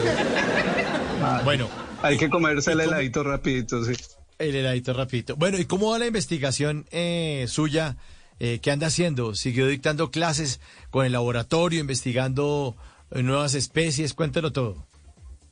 Sí, parte de mi trabajo como biólogo marino pues es eh, la conservación, el conocimiento, hacer listados de especies y el último trabajo se enfocó más que todo en ver la salud de un arrecife, un arrecife que quedaba cerca por acá en una punta, se llama Punta Gorda, y en una playa se llama Playa Matapalito. Entonces ahí el dueño de un hotel cercano financió un- una parte del estudio y entonces me pidió hacer un inventario de los peces, de los invertebrados, de los corales, ver la cantidad de porcentaje de coral vivo y muerto, que eso es muy importante a la hora de hacer un seguimiento de los arrecifes, y plantear algunas eh, reglas o algunas un protocolo de, de, de conservación de los ecosistemas. Entonces, parte de ese trabajo lo estoy haciendo y parte de ese trabajo también lo aprovecho para sacarlos en los videitos si alguien quiere ver corales, peces, delfines, ballenas, pues puede entrar a los canales que comentamos y, ahí puede ver parte de lo que yo hago como biólogo marino. Oiga, eh, Gerardo, no sé si era hablando con usted o con otra persona que decían que uno cuando va a la, ahorita aprovechando esta temporada de sembrina, que cuando uno va de paseo a la playa eso, uno no tiene que estarse cogiendo ni las conchitas ni los corales para llevar de recuerdo para la casa, porque es que eso no son souvenirs, ¿no? Eso son, eso pertenece a la fauna y a la flora marina, o sea, ¿cómo así? ¿Es eso cierto? Sí. O, o, o, o son muy extremistas los que dicen eso. No, pues una conchita no se va a acabar el mar por eso. ¿Cómo funciona eso? Es que, por desgracia, cuando uno entra a un arrecife de coral, yo que hago las investigaciones, empiezo a contar eh, corales eh, y caracoles y las caracoles vivos que hay. Yo no puedo, en un metro cuadrado puede que hayan 30 o 40 caracoles. Y esos caracoles cuando mueren, las conchas salen a la playa, quedan ahí. Pero la gente, muchas personas sacan bolsitas y empiezan a recoger las conchitas, se las llevan para la casa.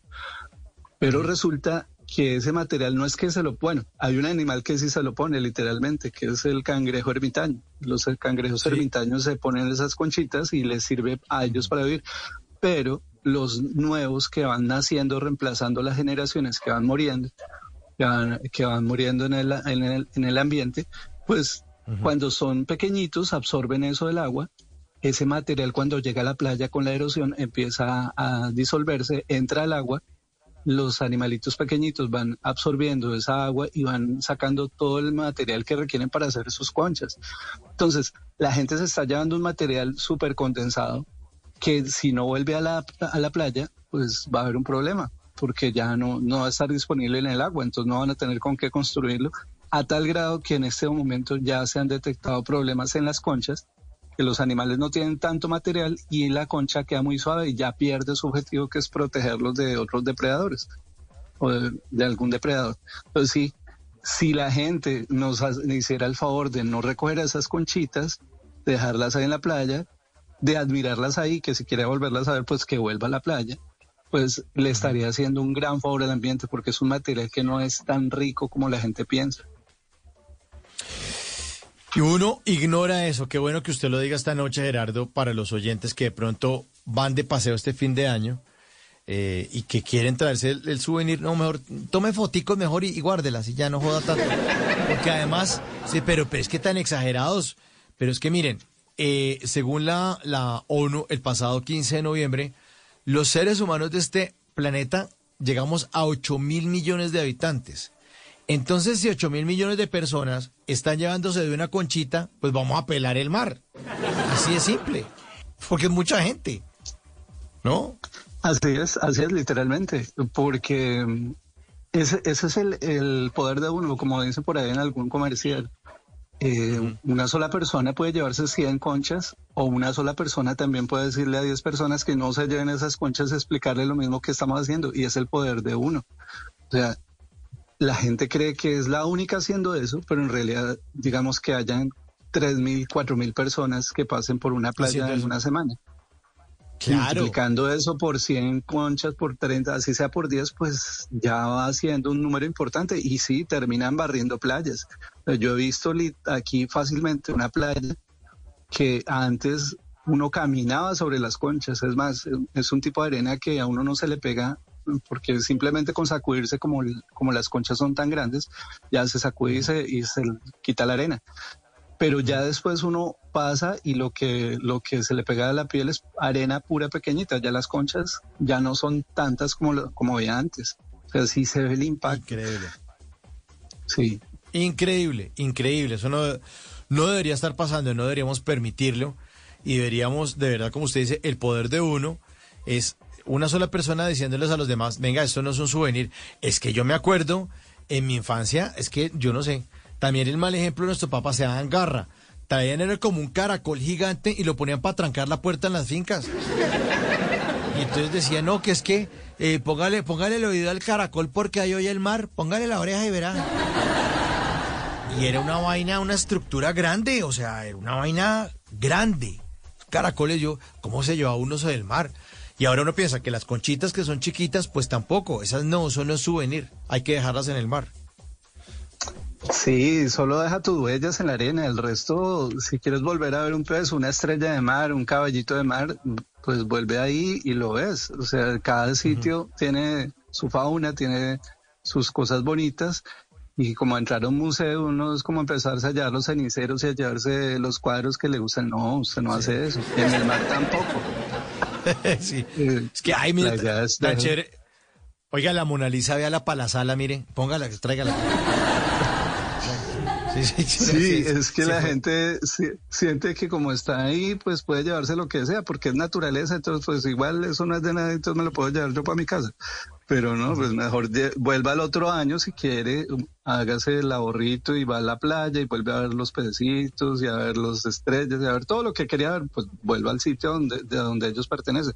No lo saque de su ambiente natural. Claro, o to- tome fotos o eh, google y ya. Y calma la fiebre, O la pendejada. Pero O si- quiere volverla a ver, pues se mete a mi canal y ahí ve los pececitos y ve los- las estrellas y los caracoles y todo eso. Ahí, ahí está ya filmado, entonces no tiene que llevárselo. Le ahorro el problema. con- exacto, y además con la explicación suya, porque también en los videos usted está explicando qué es lo que está pasando ahí, qué es lo que está viendo uno, porque a veces uno ve el animalito y no entiende qué es. Acabas de decir una parte muy importante que es una, creo que una de las claves de mi trabajo. Eh, yo hago tra- o trato de hacer como un ligue entre lo que es el conocimiento científico y el interés de la gente. Mucho de mi trabajo ha sido eh, interpretar las cosas científicas para ponerlas al interés de la gente, ah, sobre todo en el sector turismo. Entonces, eh, sí, has dado una clave. Yo trato de extraerlas, el conocimiento científico y sobre todo por preguntas que hace la gente, como detecto los temas de mayor interés y esos son los que plasmo ahí en los videos para que la gente también conozca un poquito del animal, que no solo sea verlo y saber cómo se llama, sino también un poquito de, de cosas interesantes que a la gente de pronto ni, ni, ni sabe que de pronto algo que parece una flor en realidad es un gusano.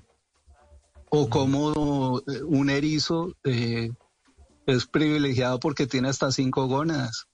Entonces, eh, imagínense, el, hay, hay una cantidad de información biológica interesante que la gente al leerla o al verla, pues también va comprendiendo ciertas cositas y, y se va llevando un conocimiento un poco más profundo y sobre todo también eh, viendo que la naturaleza no es solo algo bonito que ver, sino que también tiene muchas enseñanzas que nos pueden hasta, hasta retroalimentar en, nuestro conocimiento general.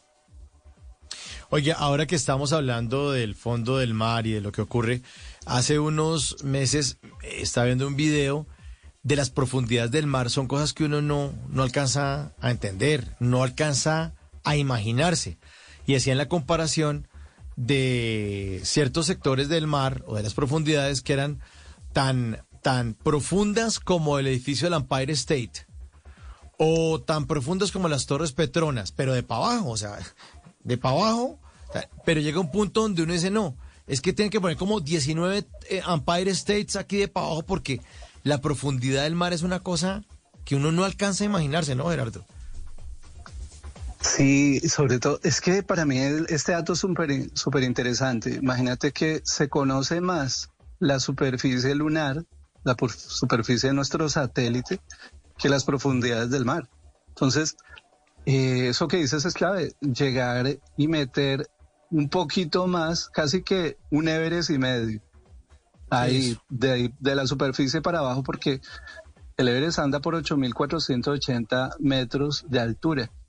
Y la mayor profundidad aquí cerquita puede estar por ahí frente de Chile, que es la fosa Las Marianas, y alcanza una profundidad de 11.500 metros. Uy, Entonces sí no puede ser creo. como, como agarrar el Everest, que es la montaña más alta que tenemos nosotros en la Tierra, voltearla y pegarle otro, otra tercera parte. Y sí, ahí alcanzaríamos esa profundidad, que de por sí también está muy poco inexplorada. No puedo decir que no, porque un director de cine de Cameron Díaz llegó con sus instrumentos a medio filmar alrededor de unos minutos. Pero es el- eso es como bajar, está un ratico y subir, porque tampoco es tan fácil hacer es- la inversión que hay que hacer para llegar hasta esa profundidad. Y eh, empezar a observar animales que pueden llegar a medir 20 metros que nunca se han visto vivos en su ambiente. Son, son cosas muy extremas que la gente le, a uno como científico le cuesta. Imagínense a la gente también le puede costar un poquito imaginarse todo lo que puede ir abajo a, a 11 kilómetros de profundidad. Claro, me, acordé de una noticia, yo no sé dónde lo leí o lo vi por ahí, hablando de James Cameron, el director de Titanic, que él eh, siempre desde niño estuvo fascinado con las profundidades y lo que hizo fue inventarse que iba a ser la película de Titanic para poder explorar las grandes profundidades marinas, ¿no? Y le quedó gustando, imagínese. Si ya manda cámaras a esas profundidades y ya sigue bajando y sigue bajando, eh, o sea, es una cosa eh, fantástica, ¿no? Y además me imagino que unas oscuridades eternas, ¿no? O sea, lugares donde nunca ha llegado la luz del sol. Que Mauricio, imagínate que en el, bueno, diferenciamos que en Colombia también se da el Caribe y el Pacífico. El Caribe tiene profundidades donde puede penetrar la luz a 100 metros de profundidad, se pierde la luz, ya casi que del todo. En el Pacífico es más oscuro. El Pacífico tiene más sedimentos disueltos, entonces la profundidad a la cual llega la luz son 60 metros, Mauricio. O sea, no más. No, en lo, a 60 metros ya estás a oscuras completamente. Ah, en el Pacífico, en el Caribe a 100. Imagínate un kilómetro, 11 kilómetros. Es una, es una penumbra aterradora, porque además uno encuentra animales que, que no son muy bonitos, ¿no? Los animales abisales o de las fosas son animales que tienen unas, eh, primero que se han visto muy poco. Y segundo, pero tienen unas transformaciones increíbles que hasta algunos cineastas también han tratado de, de fotografiar o por lo menos dimensionar en sus películas, más o menos como se ven, y algunas, algunas de esas películas han retratado muy bien a algunos organismos que viven a esas profundidades. Los pocos que se han podido observar porque llegan muertos a superficie. De alguna forma llega, alcanzan a llegar a la, a la costa y se han detectado, pero son unos animales que tienen unas formas súper extrañas. Algo de Nemo también dejó ver, entrever un poquito cómo era la forma de esos peces eh, a esas profundidades, pero lo que nos falta por conocer es increíble. Como te decía, de esos, de, además de lo de James Cameron, de, James Cameron, que fue uno de los primeros, uno de los que logró bajar, eh, Japón ha invertido cualquier cantidad de millones a hacer lo mismo. Y solo dos expediciones han tenido éxito, además de la de James Cameron. Entonces, podemos contar que de los registros que yo tengo, hablamos de tres expediciones que han logrado llegar a esas profundidades y una de esas expediciones logró filmar por dos, tres segundos a un calamar gigante que es la comida base del cachalote. Pero es la primera filmación que se ha logrado hacer de ese animal y eso se hizo hace cinco años, Oiga, después eh, de y- todos esos esfuerzos. Y, y no se puede bajar mucho porque la presión del mar estalla cualquier cosa, ¿no? Si bajan una cámara o si bajan como, no, no, mucho tendría que tener una estructura metálica muy, muy gorda, muy resistente para poder meter cámaras en, en esas profundidades. ¿O cómo funciona? ¿O El- solamente la, la presión acaba con los seres vivos? ¿Cómo funciona eso? Sí, como, como tú lo dices, así es. Eh, básicamente, imagínate que nosotros al nivel del mar recibimos toda la presión de aire que hay de ahí de arriba de nuestras cabezas hasta, hasta el nivel del mar. Eso se llama una atmósfera. Pero cuando entramos al agua, como entra a un cuerpo más denso, la atmósfera que nosotros recibimos en la Tierra, en el mar, a 10 metros de profundidad, recibimos el mismo peso. Solo profundizándonos 10 metros. Y cada 10 metros es meterle otra atmósfera. O sea, con que bajemos 40 metros, ya tenemos 4 de agua y uno de atmósfera de río. Tenemos 5 atmósferas. Y todo ese, toda esa presión hace que cualquier objeto, cualquier cosa que tenga cámaras de gas, eh, se compriman. Entonces, si bajamos una botella a 20 metros, a 30, 40 metros, ya la vamos a subir completamente, no, aplastada. Aplastada. Como si la, como si la agarraras con el pie, como una lata, la agarras con el pie, la, sale, sube completamente aplastada. ¿Una Imagínate botella de que si vidrio, eso una botella de vidrio o, o de plástico? Una de plástico, bueno, de vidrio se desbarataría, muy- difícilmente resiste. Eh, entonces sí, una de, una lata de aluminio o una botella de aluminio o de plástico, cuando la subes, la subes completamente aplastada. Aplastada. Entonces hay mecanismos y como tú lo decías, se, se toca hacer estructuras metálicas muy resistentes a la presión para que logren soportar la presión a la que baje y que soporte la cantidad de gas o de aire o, o las que, que a la profundidad a la que quieres bajar. Entonces, para que lleves una cámara o para que lleves un equipo que resista esa presión, sí tiene que estar, tiene, hay mucha ingeniería detrás de eso, que no, no todos lo han podido lograr. Claro, ese es el, el- el- el otro reto. Bueno, aquí en nuestra línea 316-692-5274, que pregunta para el ingeniero, que no es ingeniero, que es biólogo marino, hombre. La gente, yo no sé qué programa está oyendo. A ver si entoniza aquí. Oiga, eh, dice que pregunta, que por qué el color de la arena del Pacífico es distinta a la del Atlántico. Sí, es muy buena pregunta. Eh, aunque soy biólogo marino, tengo algunos conocimientos de geología marina, que es la, la base de la pregunta, pero sí, le puedo responder.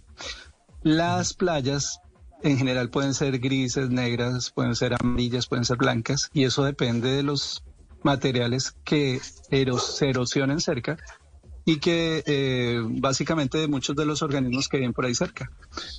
Normalmente las playas negras, grises, tienen alta concentración de materiales que pueden ser negros, que pueden ser como metales, como metales grisáceos, como carbón, como eh, cualquiera de estos materiales que sean oscuros y eso va a hacer que la playa sea oscura.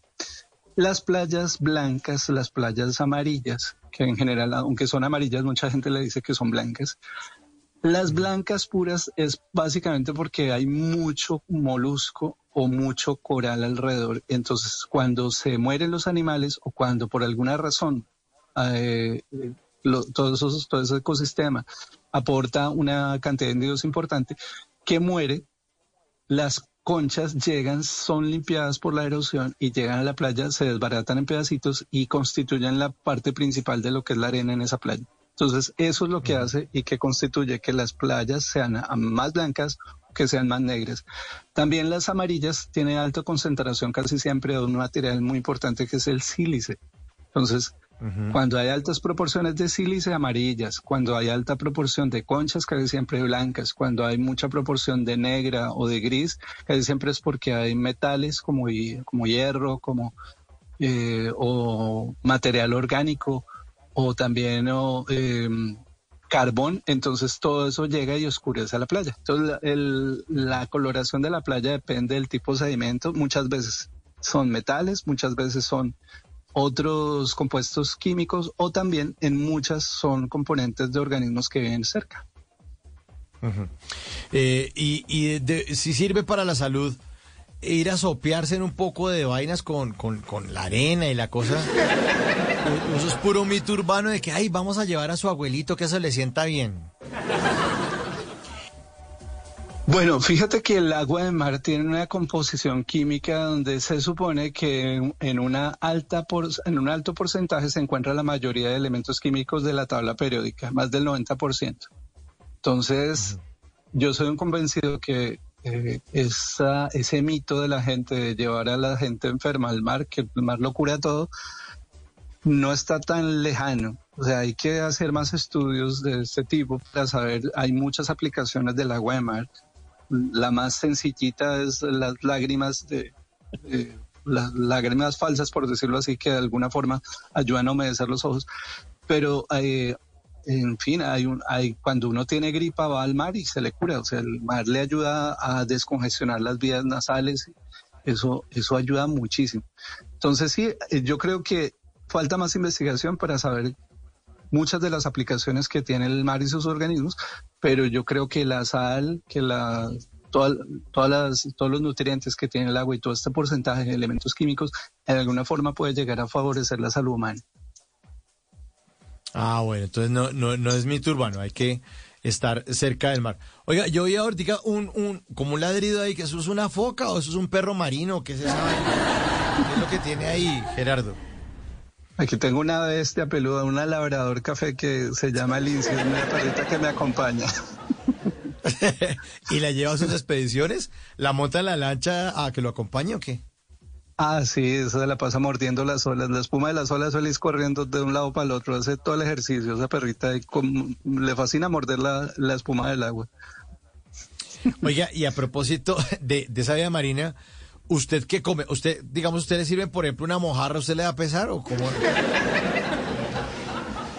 ¿Sabe qué sí me da a pesar? Me da a pesar eh, la langosta. Porque ya ver una langosta en el mar, si usted me pone una langosta, yo prefiero filmarla y no comérmela. La verdad, se lo digo, sí.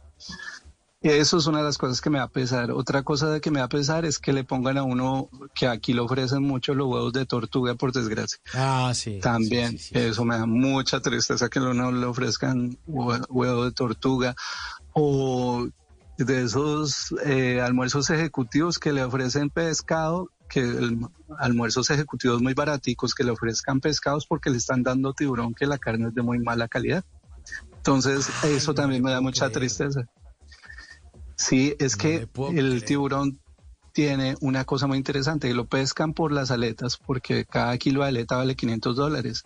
Pero la, el mismo kilo de carne no cuesta sino un dólar. Pues en una bodega llena de aletas, pues se vuelve millonario, pero llena de carne de tiburón es todo lo contrario, ¿no? Pierde dinero porque pierde combustible y hielo. Entonces, eh, sí, son parte de las cosas que a mí me da mucha tristeza, que me ofrezcan huevos de tortuga, que me ofrezcan aletas de tiburón, que me ofrezcan carnes de tiburón, o que me ofrezcan langosta o camarones, y eso, eso da tristeza. Ah, Pero, Es que la- y la- las- La, pero la carne de tiburón es, es, es dura o qué? ¿Es fea? ¿Sabe feo? La carne. La carne del tiburón resulta, es que hay que entender un poquito cómo funciona la fisiología y la anatomía del tiburón. El tiburón, cuando va a orinar, una parte de la orina la deja metida dentro de sus músculos por diferentes razones metabólicas.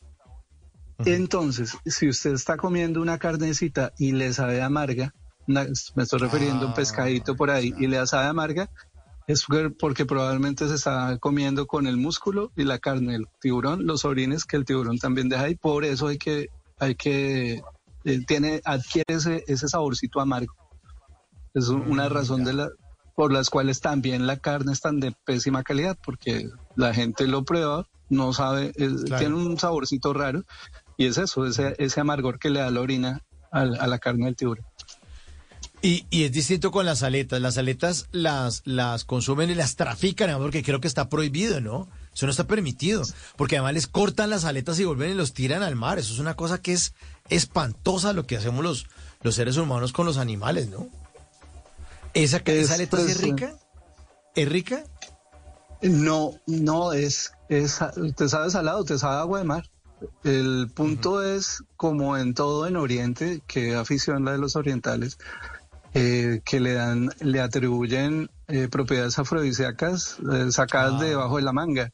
Entonces, en Oriente tiene dos mitos. El primero, que es mito, eso no lo ha comprobado nadie, que sea algo afrodisíaco, que, que le dé potencia sexual tomarse una sopa de eso, ese es el primer mito. Y el segundo ya es algo cultural.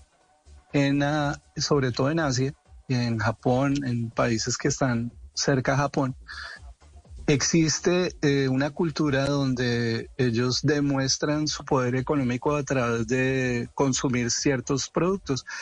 Y uno de los productos que da alta jerarquía y que demuestras tu poder y, tu, y que puedes derrochar dinero es la sopa de aleta de tiburón. Porque solo un platico en un restaurante importante en Japón puede costar los mismos 500 dólares. Ah, te paga- tienes, puedes pagar un platico de 500 dólares, entonces entras a restaurantes especiales donde hacen sopa de aleta de tiburón y te da estatus económico según ellos y además dicen que, que es un afrodisíaco, entonces es la forma en cómo venden eso, pero eso no sabe nada, eso es agua con sal. Un caldo ahí. No, no, no, Es increíble. un caldito ahí, increíble. Increíble. Oye, y además qué pesar, ¿no? Qué pesar que hay gente que crea esas pendejadas y por culpa de eso eh, se mutilen los, los, los animales y se vuelven a tirar. Además porque un, un tiburón sin esa aleta no es nada, ¿no? ¿Se muere? ¿Qué pasa? ¿Se le, se le, se le cierra la herida o, o mueren? ¿Qué les pasa a los tiburones cuando les cortan las aletas? Eh, se han hecho filmaciones y los mismos barcos que hacen ese tipo de pesca, que en muchos sitios es ilegal, eh, lo que pasa es que a veces ellos salen fuera de jurisdicción de países o van a países donde eso está permitido. Pero se han hecho filmaciones y no, eso es como tirar un, tron- un pedazo de hierro. Eh, Llega al fondo y, y no se puede mover más. Es como si le cortaran las piernas y los brazos. O sea, eso cae directo al fondo, eso no, no hay forma como se recupere un animal después de que le quitan todas, es que le quitan absolutamente todas las aletas, entonces lo dejan herido por todo lado.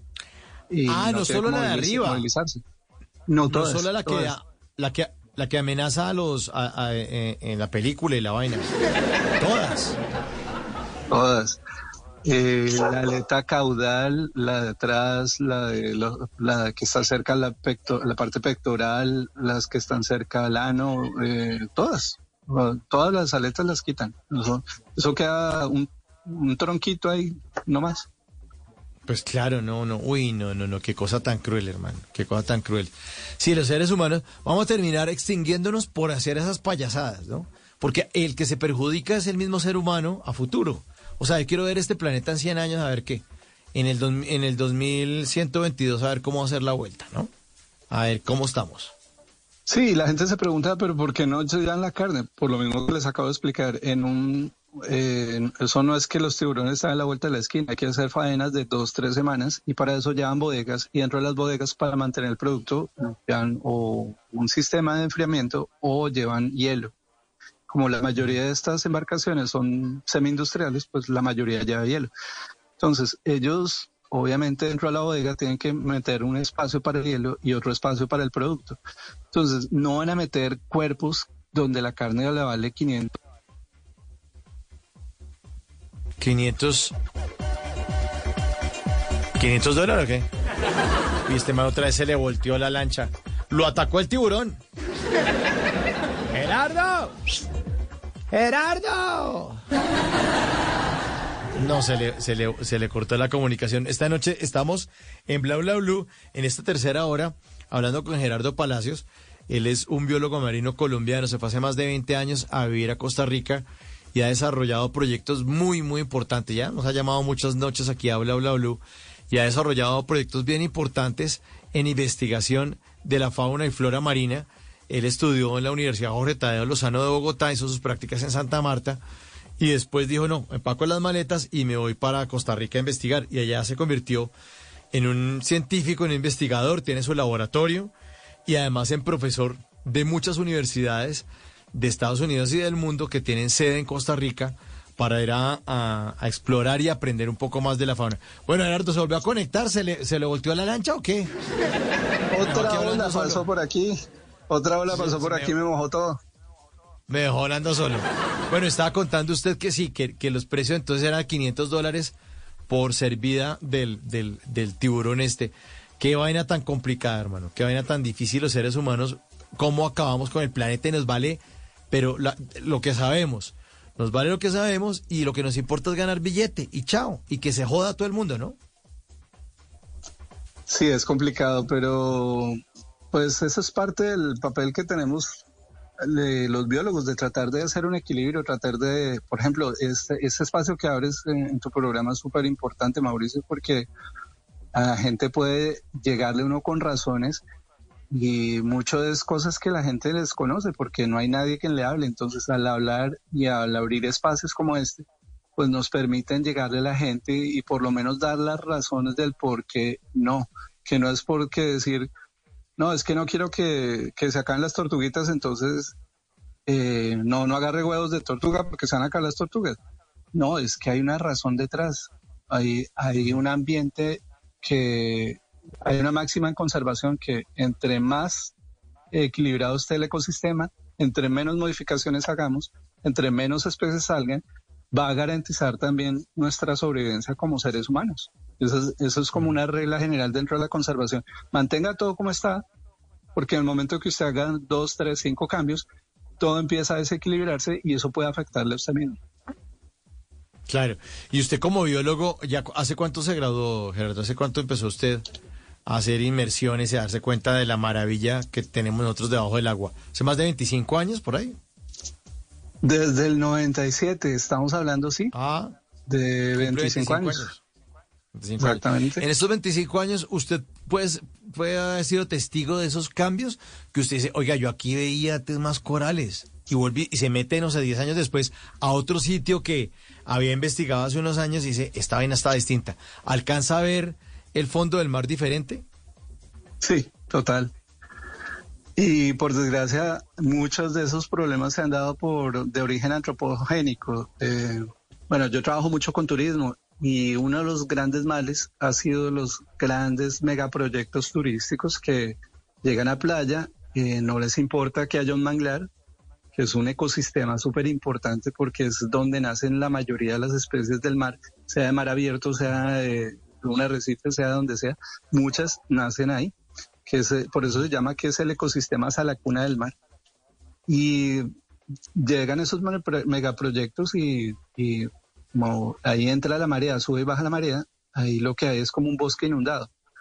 Y para ellos no es nada quitar ese bosque y rellenarlo eh, con material y, y construyen. Porque son áreas que son de aguas tranquilas, porque tienen muchos, eh, muchas características llamativas para el turismo. Y al hacer eso, eh, no es solo matar el manglar, eso también sirve como filtro, las raíces sirven como filtro.